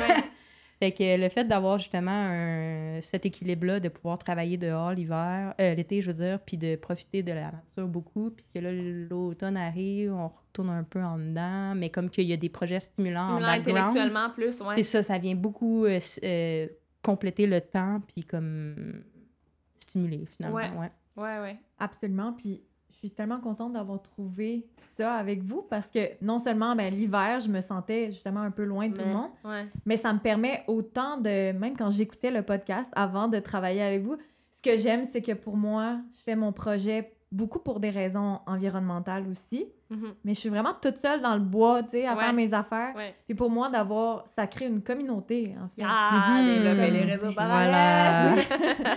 une communauté, puis ça me rend tellement optimiste. Mhm. De, Ouais. tu sais, de t'entendre parler à des gens qui sont aussi motivés que nous, puis qui font toutes sortes de choses de leur côté, ça, en tout cas, ça, ça me met vraiment de bonne humeur. Ben, c'est drôle parce que j'en parlais avec ma mère, puis tu sais, ma mère est directrice d'un parc naturel à Sutton. Ah Puis cette année, ben, depuis la pandémie, ça a été. Je veux pas dire l'enfer, mais ça a été fucking intense. Genre, le- la page Facebook de- du parc d'environnement naturel de Sutton, avant la pandémie, il y avait peut-être comme 50 visites par semaine. Puis, euh, rendu au mois de juin l'année passée, c'était comme 15 000 visites, genre Oh, bah par ouais. jour. Genre, Wow. ça n'a pas rapport, là. Il a fallu qu'ils arrêtent de... Il a fallu qu'ils mettent des limites de personnes dans les sentiers. Ils ont arrêté de vendre des abonnements à- parce que tout le monde... Puis, tu sais, on n'est pas loin de Montréal ici, donc tout le monde qui veut aller dans le bois. Puis, je juge pas du tout les personnes qui veulent aller marcher dans la nature, là. C'est vraiment un besoin, puis genre, je les comprends à 100%. Mais ça a été comme beaucoup d'adaptation, c'était pas évident et tout ça. Puis là, elle me regardait, puis elle était comme, Alice, je comprends pas cette année, genre, t'es tellement calme, genre, t'as comme tu... Comme tous tes plans tu peux pas partir en voyage, tu peux pas faire tes, tes, tour- tes tournages de films, tu, tu, tu rembarques sur une autre affaire, puis elle t'a dit, t'as l'air vraiment comme zen, tu sais, je comprends pas comment t'es zen de même, puis je suis comme, cette année, mettons, depuis le début de la pandémie, j'ai jamais eu autant d'outlets artistiques dans ma vie. Tu sais, genre, je fais de la musique. Ici, j'ai de la musique, mais dans l'appart où est-ce que j'habitais avec, Mélo, avec euh, Léa, on avait euh, une guitare, un, clavier, je joue beaucoup de musique, j'ai fait les podcasts, j'ai commencé à dessiner, j'ai recommencé à coudre. Euh, tu sais, bon, l'humour, c'est sûr, ça me manque beaucoup, mais pendant l'été, on a fait des shows quand même euh, ben, dans les parcs. J'ai écrit des films, je crée, puis là, c'est comme si le fait que la planète se soit arrêtée, puis que j'aie pas besoin de, genre, fucking aller euh, passer 35 heures semaine dans une boulangerie pour, pour payer mon loyer parce que je suis retournée chez mes parents, ça a comme libéré plein d'espace pour, comme, créer, puis ça fait que, whatever happens, je peux toujours me ramasser dans ma chambre avec mes écouteurs puis mon aquarelle, puis comme, ça va, tu sais. Puis je dis pas que ça fonctionne pour tout le monde, mais moi, je me suis rendu compte que toute ma vie, j'avais été plus dans le militantisme, tu sais, le travail social, le- le- les associations étudiantes, euh, la politique, parce que j'avais cette drive-là, puis que je voulais faire des affaires, mais je pouvais aussi, collective, puis j'adore faire des affaires collectives, mais je pouvais aussi utiliser cette drive-là pour, comme, créer, puis ça, c'est très apaisant, genre, puis je pense que je vais jamais retourner dans un mode de vie où est-ce que j'ai pas un instrument de musique, puis je peux pas dessiner, puis là, justement, hier, on a signé un... Bon, ben, on n'a pas signé de bail, mais en tout cas, on va louer un local avec mon beau-père, parce que lui, il travaille de la maison aussi, tout le monde travaille de la maison, dans la maison qu'on est ici. Euh, puis c'est un grand local avec plein de places, puis des bureaux, puis des étagères. Puis je vais pouvoir avoir une grande table pour faire de la peinture, puis de la sérigraphie, puis de la couture, puis ranger tout mon matériel, puis avoir tout mon matériel d'or autour de moi, genre, puis avoir de la place, genre, puis avoir du silence. Puis c'est comme la chose la plus excitante ever. Fait que, euh, ouais, je sais pas pourquoi je suis partie sur cette tangente-là, mais de, de, de- d'être zen, puis de, de, de pouvoir créer. Puis puis en même temps, mais si j'étais juste seule dans ma chambre avec mes, aquarelles, ça me nourrirait pas. Là, au bout d'une semaine, je serais comme, OK, là, je me sens vraiment toute seule. Puis de pouvoir faire ça en équipe. Le lundi matin, de se connecter, puis de jaser, puis ah, comment ça avance vos affaires? Ah, moi, j'ai pensé à telle affaire. Puis, tu sais, Mélo veut, veut pas. euh, je sais pas combien d'idées je t'ai pitché, là, par rapport aux idées concrètes qui se sont réalisées, genre, fucking beaucoup, là. Puis des fois, c'est comme, ah ouais, fucking non, on travaille là-dessus demain. Puis des fois, c'est comme, OK, on va mettre ça dans un petit tiroir, on va y repenser plus tard. On que met ça dans un petit Google Sheet, Ouais, c'est ça, c'est un peu. euh, dans un petit brain dump. Ouais, c'est ça. Puis là, on, on va y revenir. euh, on va y revenir plus tard, mais il y a plein d'affaires fucking excitantes. Le Pirate Prod, là, je le vois euh, que ça va prendre son envol. Là, Là, c'était comme la phase de. La première phase, c'était comme la petite graine qu'on a, qu'on a poussée. Là, pendant un an, c'était comme la petite, la petite plante, elle s'est développée, elle a fait des petites branches, puis là, c'est comme, alright. Ok, comme, faut là, changer de peau, là. Exactement. On va faire un transplant, puis ça va devenir plus big. Ouais. Ouais. D'ailleurs, quand le podcast va sortir, ça sert à rien que je vous dise je m'en vais en Colombie-Britannique, puisque quand le podcast va sortir, je vais déjà être en Colombie-Britannique depuis quelques semaines. Mais je m'en vais faire du terrain, puis ça, c'est freaking excitant. là. C'est ça. Pirate Production, la raison pour laquelle ça s'appelle Pirate, c'est que moi, je voulais aller voir des militants sur le terrain. Genre, un des premiers, une des premières personnes que j'ai entendu faire des affaires, puis j'étais comme, oh my god, je veux, je veux aller avec eux. C'était quand je suis allée à Boston à l'automne 2019. Euh, j'étais il y avait genre une foire anarchiste ou whatever, puis il y avait comme différents ateliers, puis il y avait Appalachians Against Pipelines. Donc ça, c'est des un collectif plus dans le coin de la Virginie, dans ce coin-là, les Appalaches, mais vraiment plus dans le sud. Euh, Smoky Mountains, puis dans ce coin-là. Puis eux, ils militent contre euh, comme un gazoduc ou un pipeline euh, qui va passer dans, qui va traverser plein de milieux humides, puis de ruisseaux, puis de tout ça comme d'habitude. Puis leur manière pour se battre contre ça, c'est de faire des occupations, de faire des plateformes dans les arbres ou sur des tripods ou sur des monopods, donc un poteau avec un- une plateforme. Puis c'est ancré, c'est avec des câbles, c'est ancré dans la route. Et ça, ça fait que les camions peuvent pas passer. Ça fait que tu peux avoir une personne qui dort sur une plateforme, puis qui fait pipi dans un bucket, puis qui écoute les oiseaux, puis qui vit en haut là, pendant une couple de semaines, une couple de mois même, et tu il peut avoir une rotation. Il y en a une personne, puis les travaux sont, sont bloqués parce que la machinerie peut pas passer, parce que sinon ça va péter les câbles, puis la personne va tomber, tu sais. Fait que, genre, ça, c'est vraiment puissant. Puis moi, quand j'ai... Puis ils en ont fait, là, puis ils en ont bloqué, puis j'a- j'avais un petit zine d'un journal, tu sais, une personne qui était en haut, puis qui était OK, ça fait trois semaines, euh, les oiseaux chantent le matin, je suis en train de lire ça, c'est intéressant. Puis, ah, il y a du monde qui passe, puis là, la police... euh, leur stratégie, ils, ils arrivent, ils mettent des lumières, ils mettent du- de la grosse musique Ah, aussi, ouais, hein. des... En tout cas, c'est comme une genre de guerre de... de la police puis les, les, les gardes de sécurité privée des compagnies qui essayent de décourager, puis en même temps, il y a comme des batailles légales, puis bref, c'est pas aussi idyllique que ça, mais j'étais comme, ah, mais moi, je veux aller enregistrer des podcasts dans les arbres avec des militants qui sont dans les arbres pour bloquer des pipelines, c'est trop hot, là. C'est comme, comme, j'ai de l'admiration sans bande pour les gens qui font ça, puis c'est pas juste je dis qu'il y a une personne, mais il y a tout un réseau aussi. Euh, ces personnes-là, ils ont un réseau de soutien, de soutien légal, des gens qui lui montrent de la bouffe, des gens qui redescendent euh, son petit pot de pipi, c'est plate à dire, mais c'est ça Mhm. pareil. Euh, des, des, des, des, des voisins qui rentrent, qui appellent quand il y a des camions qui passent, des choses comme ça. Fait qu'il y a comme tout un réseau et tout, puis je trouvais ça, genre, vraiment, vraiment intéressant. Pirate. Très pirate, vraiment pirate. Ça, c'est ma fibre à l'intérieur. Je suis comme, oh my god, these guys, genre, je veux être leur ami, tu sais. Puis, ben là, c'est pas exactement ça que je vais faire, mais c'est un peu ça, tu sais. Je m'en vais au BC essayer de rencontrer des gens euh, qui, qui militent là-bas contre. euh, c'est pas le projet Trans Mountain, mais en, en plus, qu'est-ce qui est fou, c'est qu'en ce moment, c'est pas nécessairement le pétrole, c'est le gaz, puis c'est le gaz euh, liquéfié, puis c'est exactement le même gaz qu'on veut faire passer au Québec. Sais, le projet GNL Québec contre lequel on, s'oppose ici, puis qu'il y a eu... En tout cas, on va voir qu'est-ce que le gouvernement va faire, mais clairement, le BAP est pas d'accord, personne n'est d'accord, à part une couple d'industriels euh, au Saguenay qui trouvent que c'est une bonne idée de construire fucking port méthanier dans une zone de Mhm. reproduction des belugas. Là. Ils pouvaient pas trouver n'importe quel autre endroit que comme Le- l'espace le plus genre sensible genre dans le, Le dans dans le fjord, En ouais. même temps, l'image est tellement forte des dommages que ça peut faire, ce Ouais. genre de projet-là, que je me dis, ben, on sait exactement pourquoi on se bat Ouais, ouais. quand t'as une image aussi Ouais. forte que Ouais. ça. Puis en Colombie-Britannique, ben, c'est exactement la même affaire. C'est le même gaz de schiste qui part d'Alberta. C'est les mêmes gazoducs qui va traverser aussi des, des différentes régions fragiles. Puis ils veulent faire un coastal euh, port méthanier sur une île qui est un territoire non cédé autochtone, en fait. Puis ce que je trouve intéressant là-bas... Ouais. Puis ce que je trouve intéressant... Mais après ça, il y a comme toute la... Ces projets-là, ils font des deals avec les communautés autochtones qui sont plutôt pauvres, plutôt défavorisées, puis c'est des gros montants d'argent. Fait qu'il y a certaines parties, tu sais, c'est pas un bloc homogène, mais il y a certaines nations, il y a certaines parties, des, des- certaines personnes autochtones qui peuvent trouver que c'est un moteur économique intéressant pour la région, puis d'autres que non, mais en tout cas, toutes ces nuances-là, c'est ça que je m'en vais explorer là-bas. Euh, mais, tu sais, en Colombie-Britannique, ils ont quand même un bagage, genre, de, de militants, puis d'opposition, puis d'occupation du territoire. Faut avancer là-dessus. Ouais, vraiment. Puis aussi d'avoir des réseaux de soutien allochtones pour les occupations autochtones. Fait que, fait que j'ai vraiment hâte d'aller faire du terrain euh, avec ça. Là, tantôt, on Fait en tu t'en parlait vas au BC quand? hein? lundi. Yay! Là, là, genre dans quatre jours. Dans quatre jours, allez sport. si dans quatre jours, euh, les avions ont encore le droit de décoller, c'est Ouais. ça l'affaire, c'est que genre, à chaque, à chaque matin, je me lève, je suis comme, peut-être que dans trois jours, je m'en vais au BC. Peut-être que non.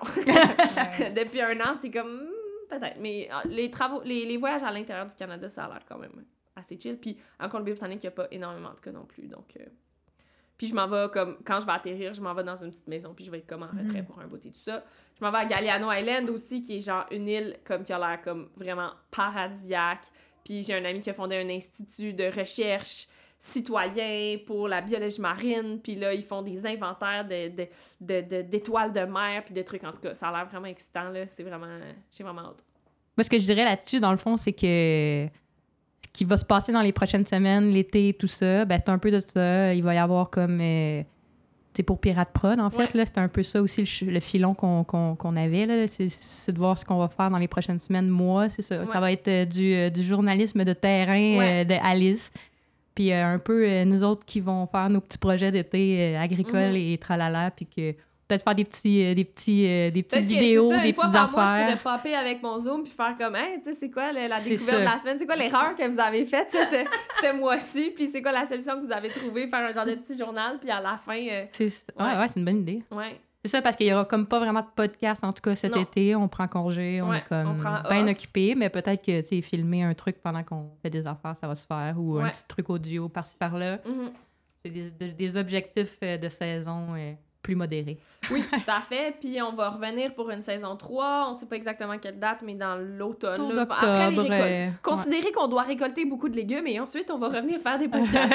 c'est ça le cycle. ouais. Euh, D'ici là, ben, euh, on, va mettre- on va continuer à mettre du contenu sur Patreon. Là, c'est le, là, c'est la- le, le- message principal. Nos membres Patreon. Nos membres Patreon vont continuer à recevoir des épisodes bonus, des choses, des journaux de bord. Je sais pas exactement ça va être quoi. Moi, j'avais envie de recevoir Enora des agricoles, du Ouais, podcast bonne des idée, agricoles, très bonne idée. et Jules de Tête à Tête des Cantons. Hmm. Faire un petit podcast sur le bord du feu, tu sais, comme... euh, Talking about podcast. euh, Ouais, c'est ça. oui. Mais tu sais, sur le bord du feu avec Jules, puis de parler de son expérience de podcast, c'est quand même drôle. On a démarré notre podcast presque en même Ah, temps, dans la Ouais. même région. On a d'eau. Des fois, on faisait la course, là. Il a, comme il a, il a reçu Jean-Martin. Jean-Martin lui disait, ah, tu devrais vraiment recevoir Leslie. Et moi, j'ai reçu Leslie. J'étais comme, haha. Ça, j'étais comme, ah, Fred, le Bagel Shop, tu sais, son- tu sais, il est comme dans un écosystème intéressant. Puis là, il est allé à l'autre podcast. Puis j'ai fait, ah, c'est correct, Fred. C'est mon voisin, je l'écoute parler tout le temps. C'est correct. S'il va à tête à tête des cantons. L'épisode avec Fred Go, il est genre vraiment bon, là, parce que Fred, c'est un musicien. Puis il a genre tellement plein d'anecdotes. Fait que d'encourager nos, nos abonnés Patreon aussi à aller écouter comme d'autres podcasts qui sont Oui. comme cousins, tu sais. Euh, D'autres d'autres, euh, d'autres euh, projets podcast, euh, d'autres projets de podcast sur Patreon, effectivement. Effectivement, puis tu sais, les agricoles, c'est vraiment sur le sujet de l'agriculture, puis tête à tête des cantons, c'est plus sur l'entrepreneuriat, mais il y a quand même, tu sais, il y a, y a Laure Vardel qui est allé, euh, Jean-Martin est allé, euh, il y a une coupe quand même de de- d'entrepreneurs agro, il y a aussi de la, de la bière, il y a aussi, euh, bon, toutes sortes de, toutes sortes de trucs. Euh, donc ça, ça va être sur Patreon. On vous abandonne pas. Vous vous êtes abonnés, vous nous avez soutenus tout l'hiver, vous nous avez permis d'aller en studio, puis tout ça, puis on, on va, on va continuer à créer du contenu. Mais pour les gens qui l'écoutent sur les applications Malado, ben vous pouvez reprendre les épisodes que vous avez Congé. manqués. Ouais, congé. Puis euh, on se revoit euh, à l'automne. Puis à l'automne, c'est ça. Moi, mon- j'aimerais ça faire du terrain. Tu sais, même si je reçois des agriculteurs, j'ai pas envie de les recevoir dans un studio. J'ai envie de faire ça dans les champs avec eux autres, tu sais.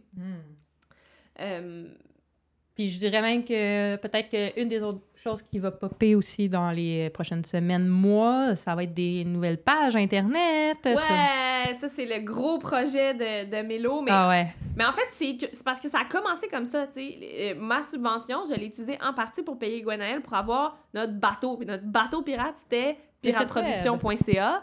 Euh, mais bon, ça avait certaines limites. Au début, je hostais le, podcast sur euh, Mixcloud, qui est un genre de SoundCloud, mais gratuit. Mais bon, sur l'option mobile, c'était pas optimal. En tout cas, on a fait une première version. Je les ai mis sur les applications aussi. Puis après ça, on a voulu déménager sur Patreon parce que ça nous permet d'être soutenus dans notre travail puis d'avoir un peu de, de revenus puis aussi de créer une genre de communauté, tu sais. Les gens qui l'écoutent sur Apple Podcast, là, vous êtes bien fins, là, puis je suis super contente que vous l'écoutiez.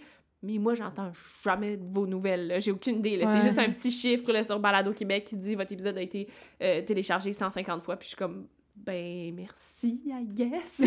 C'est très, c'est très flou. Alors que Euh, sur Patreon, ben, il y a comme un peu chat, espace. C'est ça, euh, des commentaires, puis je vois leur nom, puis je peux leur écrire un message pour leur dire merci, puis, puis tout ça, mais c'est pas le layout optimal. Puis là, en plus, on a des versions gratuites, des versions pas gratuites, puis ça commence à être pas mal mélangeant, fait qu'on en... Puis avec Facebook aussi, Ouais. c'est de plus en plus compliqué, fait qu'on a vraiment hâte d'avoir notre, notre bateau indépendant, où est-ce qu'on peut diriger les gens vers notre page, qu'on peut décider c'est quoi l'image qui va être associée à Qu'on ça. sache qui, sur qui, quel pas qui va, mais Ouais. combien de personnes y va pour vrai. Puis Ouais. comme...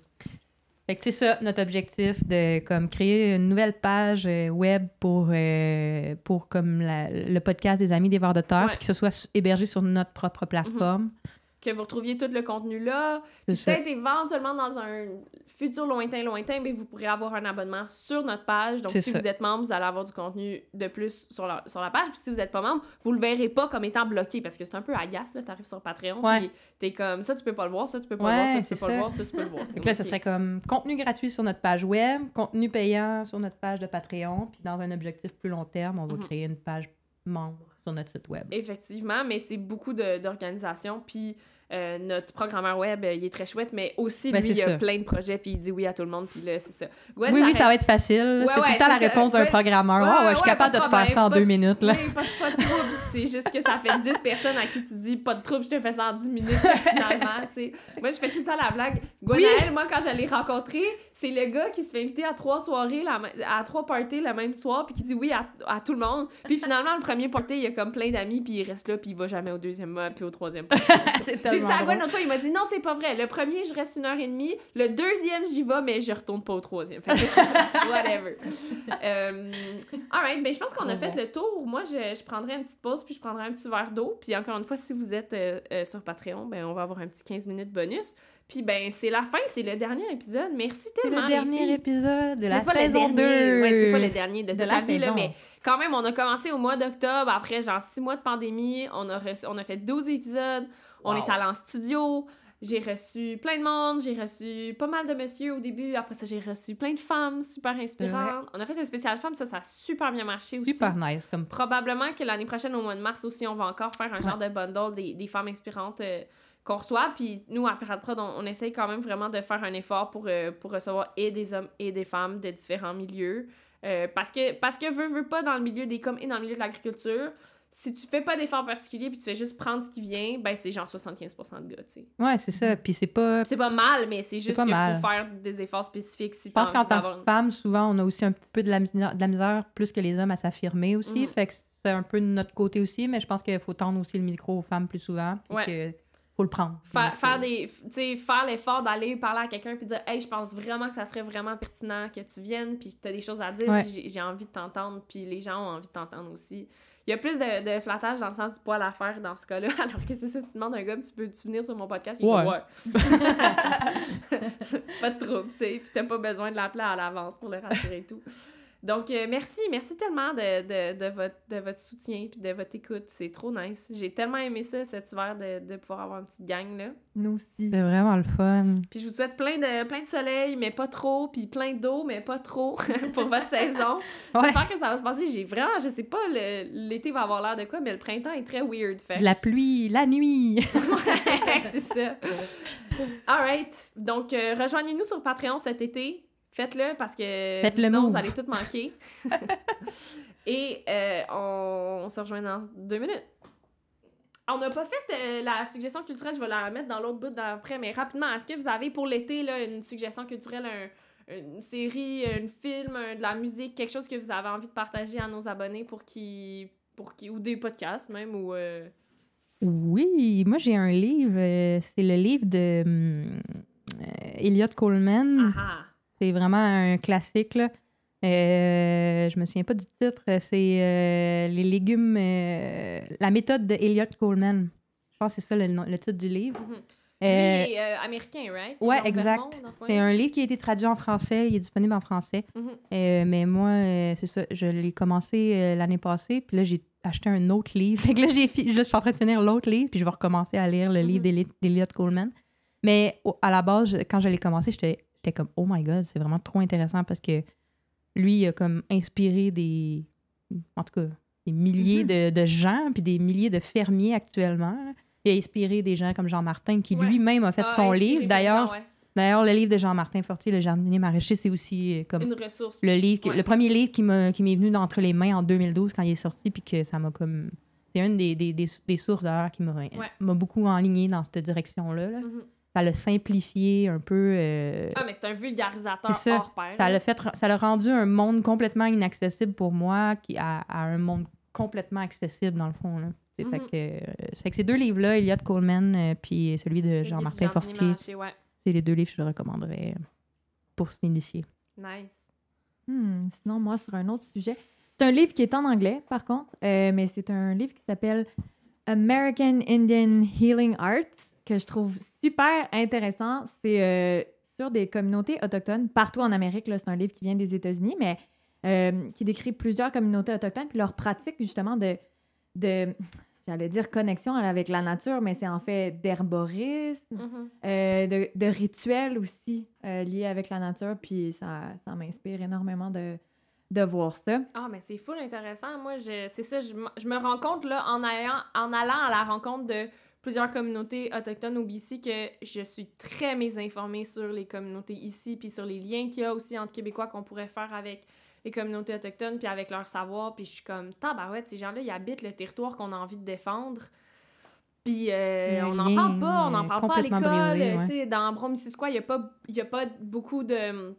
Y a, il y a- il y a- il y a- ici, il n'y a pas de communauté vraiment autochtone dans le coin. Il y a des traces un peu Abenaki et tout ça, mais comme c'était des communautés très... euh, euh, qui, euh, pas sédentaires, là. euh, Nomades. nomades, il y a, a pas de campement, on n'a pas nécessairement de traces euh, ici. Puis souvent, leur territoire, je pense qu'ils allaient plus au sud de la frontière, parce que la frontière, c'est vraiment une affaire de blanc. Là. Les montagnes vertes ici, le Mont Sutton, c'était le même territoire, puis le lac Memphremagog qui traverse la frontière, puis tu sais, comme dans le sens que tout ça, c'était leur territoire. Fait que, nice, ben c'est vraiment... Super inspirant. ouais, je, je, vais, je vais essayer. Sûrement qu'au BC, je vais me trouver une... je- une affaire dans mon sac, je me dis, j'amène pas de livres, parce que je veux, veux pas les traîner, je veux retrouver des livres là-bas. Puis, ben moi, euh, j'aime ça mettre une suggestion musicale à la fin. Euh, mais là, j'essaie de Je pense à un artiste que j'ai découvert cette année, mais il y a comme tellement aucun rapport du tout avec tout ce qu'on vient de dire. OK, j'en ai une. Une suggestion culturelle. Là, c'est un souhait dans, mon, dans, mon, dans mon objectif de visualisation positive. Allez suivre sur Facebook, surtout nos, auditeurs montréalais, euh, Pique-nique et Humour. C'est la coalition de tous les gens qui faisaient des shows d'humour dans les parcs l'été passé. Mais tu sais, c'était comme un peu. Ça a un peu popé euh, de manière autonome. Mais là, ils se sont tous rassemblés. Ils ont un logo, ils ont une page Facebook, puis ils vont pouvoir partager comme les événements quand on aura le droit de faire des rassemblements extérieurs. Mais là, ça commence à être vraiment tannant. Qui nous empêche de faire notre art dans les salles, puis ils nous empêche aussi de faire notre art dehors. Fait que là, c'est un petit peu frustrant, mais bon, bref Mhm. probablement que cet été, euh, ça va se passer. Donc, euh, ça, c'est vraiment chouette. J'ai vraiment hâte euh, que ça se passe. Puis, dans un, un de mes autres chapeaux, c'est d'être humoriste. Puis, j'ai hâte de pouvoir le faire à nouveau. Puis, j'ai pas d'idée de musique. Fait que peut-être que je mettrai quelque chose de complètement random à la fin. voilà.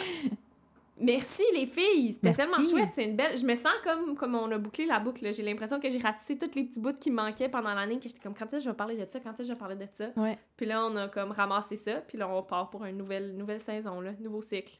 J'ai déjà hâte. Ouais, moi aussi, full. J'ai hâte d'aller euh, voir vos projets agricoles. Et je suis même, je pense que je suis même jamais allée à, au pied de céleri tant que ça. Hmm. Je suis pas trop chillée là-bas. Mais Il y a un kiosque, en- il y a un kiosque à la ferme. Ouais, mais c'est ça, je passe euh, souvent devant, mais j'ai tellement d'amis maraîchers, puis en plus, notre voisin, il y a une épicerie locale avec genre un frigo avec des légumes disponibles tout le temps. Fait Ouais. que genre, c'est, c'est vraiment facile. là. Et si ce n'est pas fait, abonnez-vous à un panier. Oui, mais là, à autant que ça va sortir, je sais Ouais. même pas s'il va en rester des Non. paniers, mais oui, évidemment, si vous pouvez, abonnez-vous à un panier. OK, on va clore ça là. Merci beaucoup, les filles. Merci à toi pour l'invitation. Bon été, tout le monde. Bon, Bon été! été! Cet épisode a été produit par Pirate Productions. À l'animation et au montage, Alice Lefebvre. Au soutien technique, Jean-Christophe Lalonde. Les illustrations sont de Gwenaël Guyot et la musique de Julien Dumont-Boudria. Pour nous encourager ou pour écouter d'autres épisodes, rendez-vous sur patreon.com baroblique pirateprod.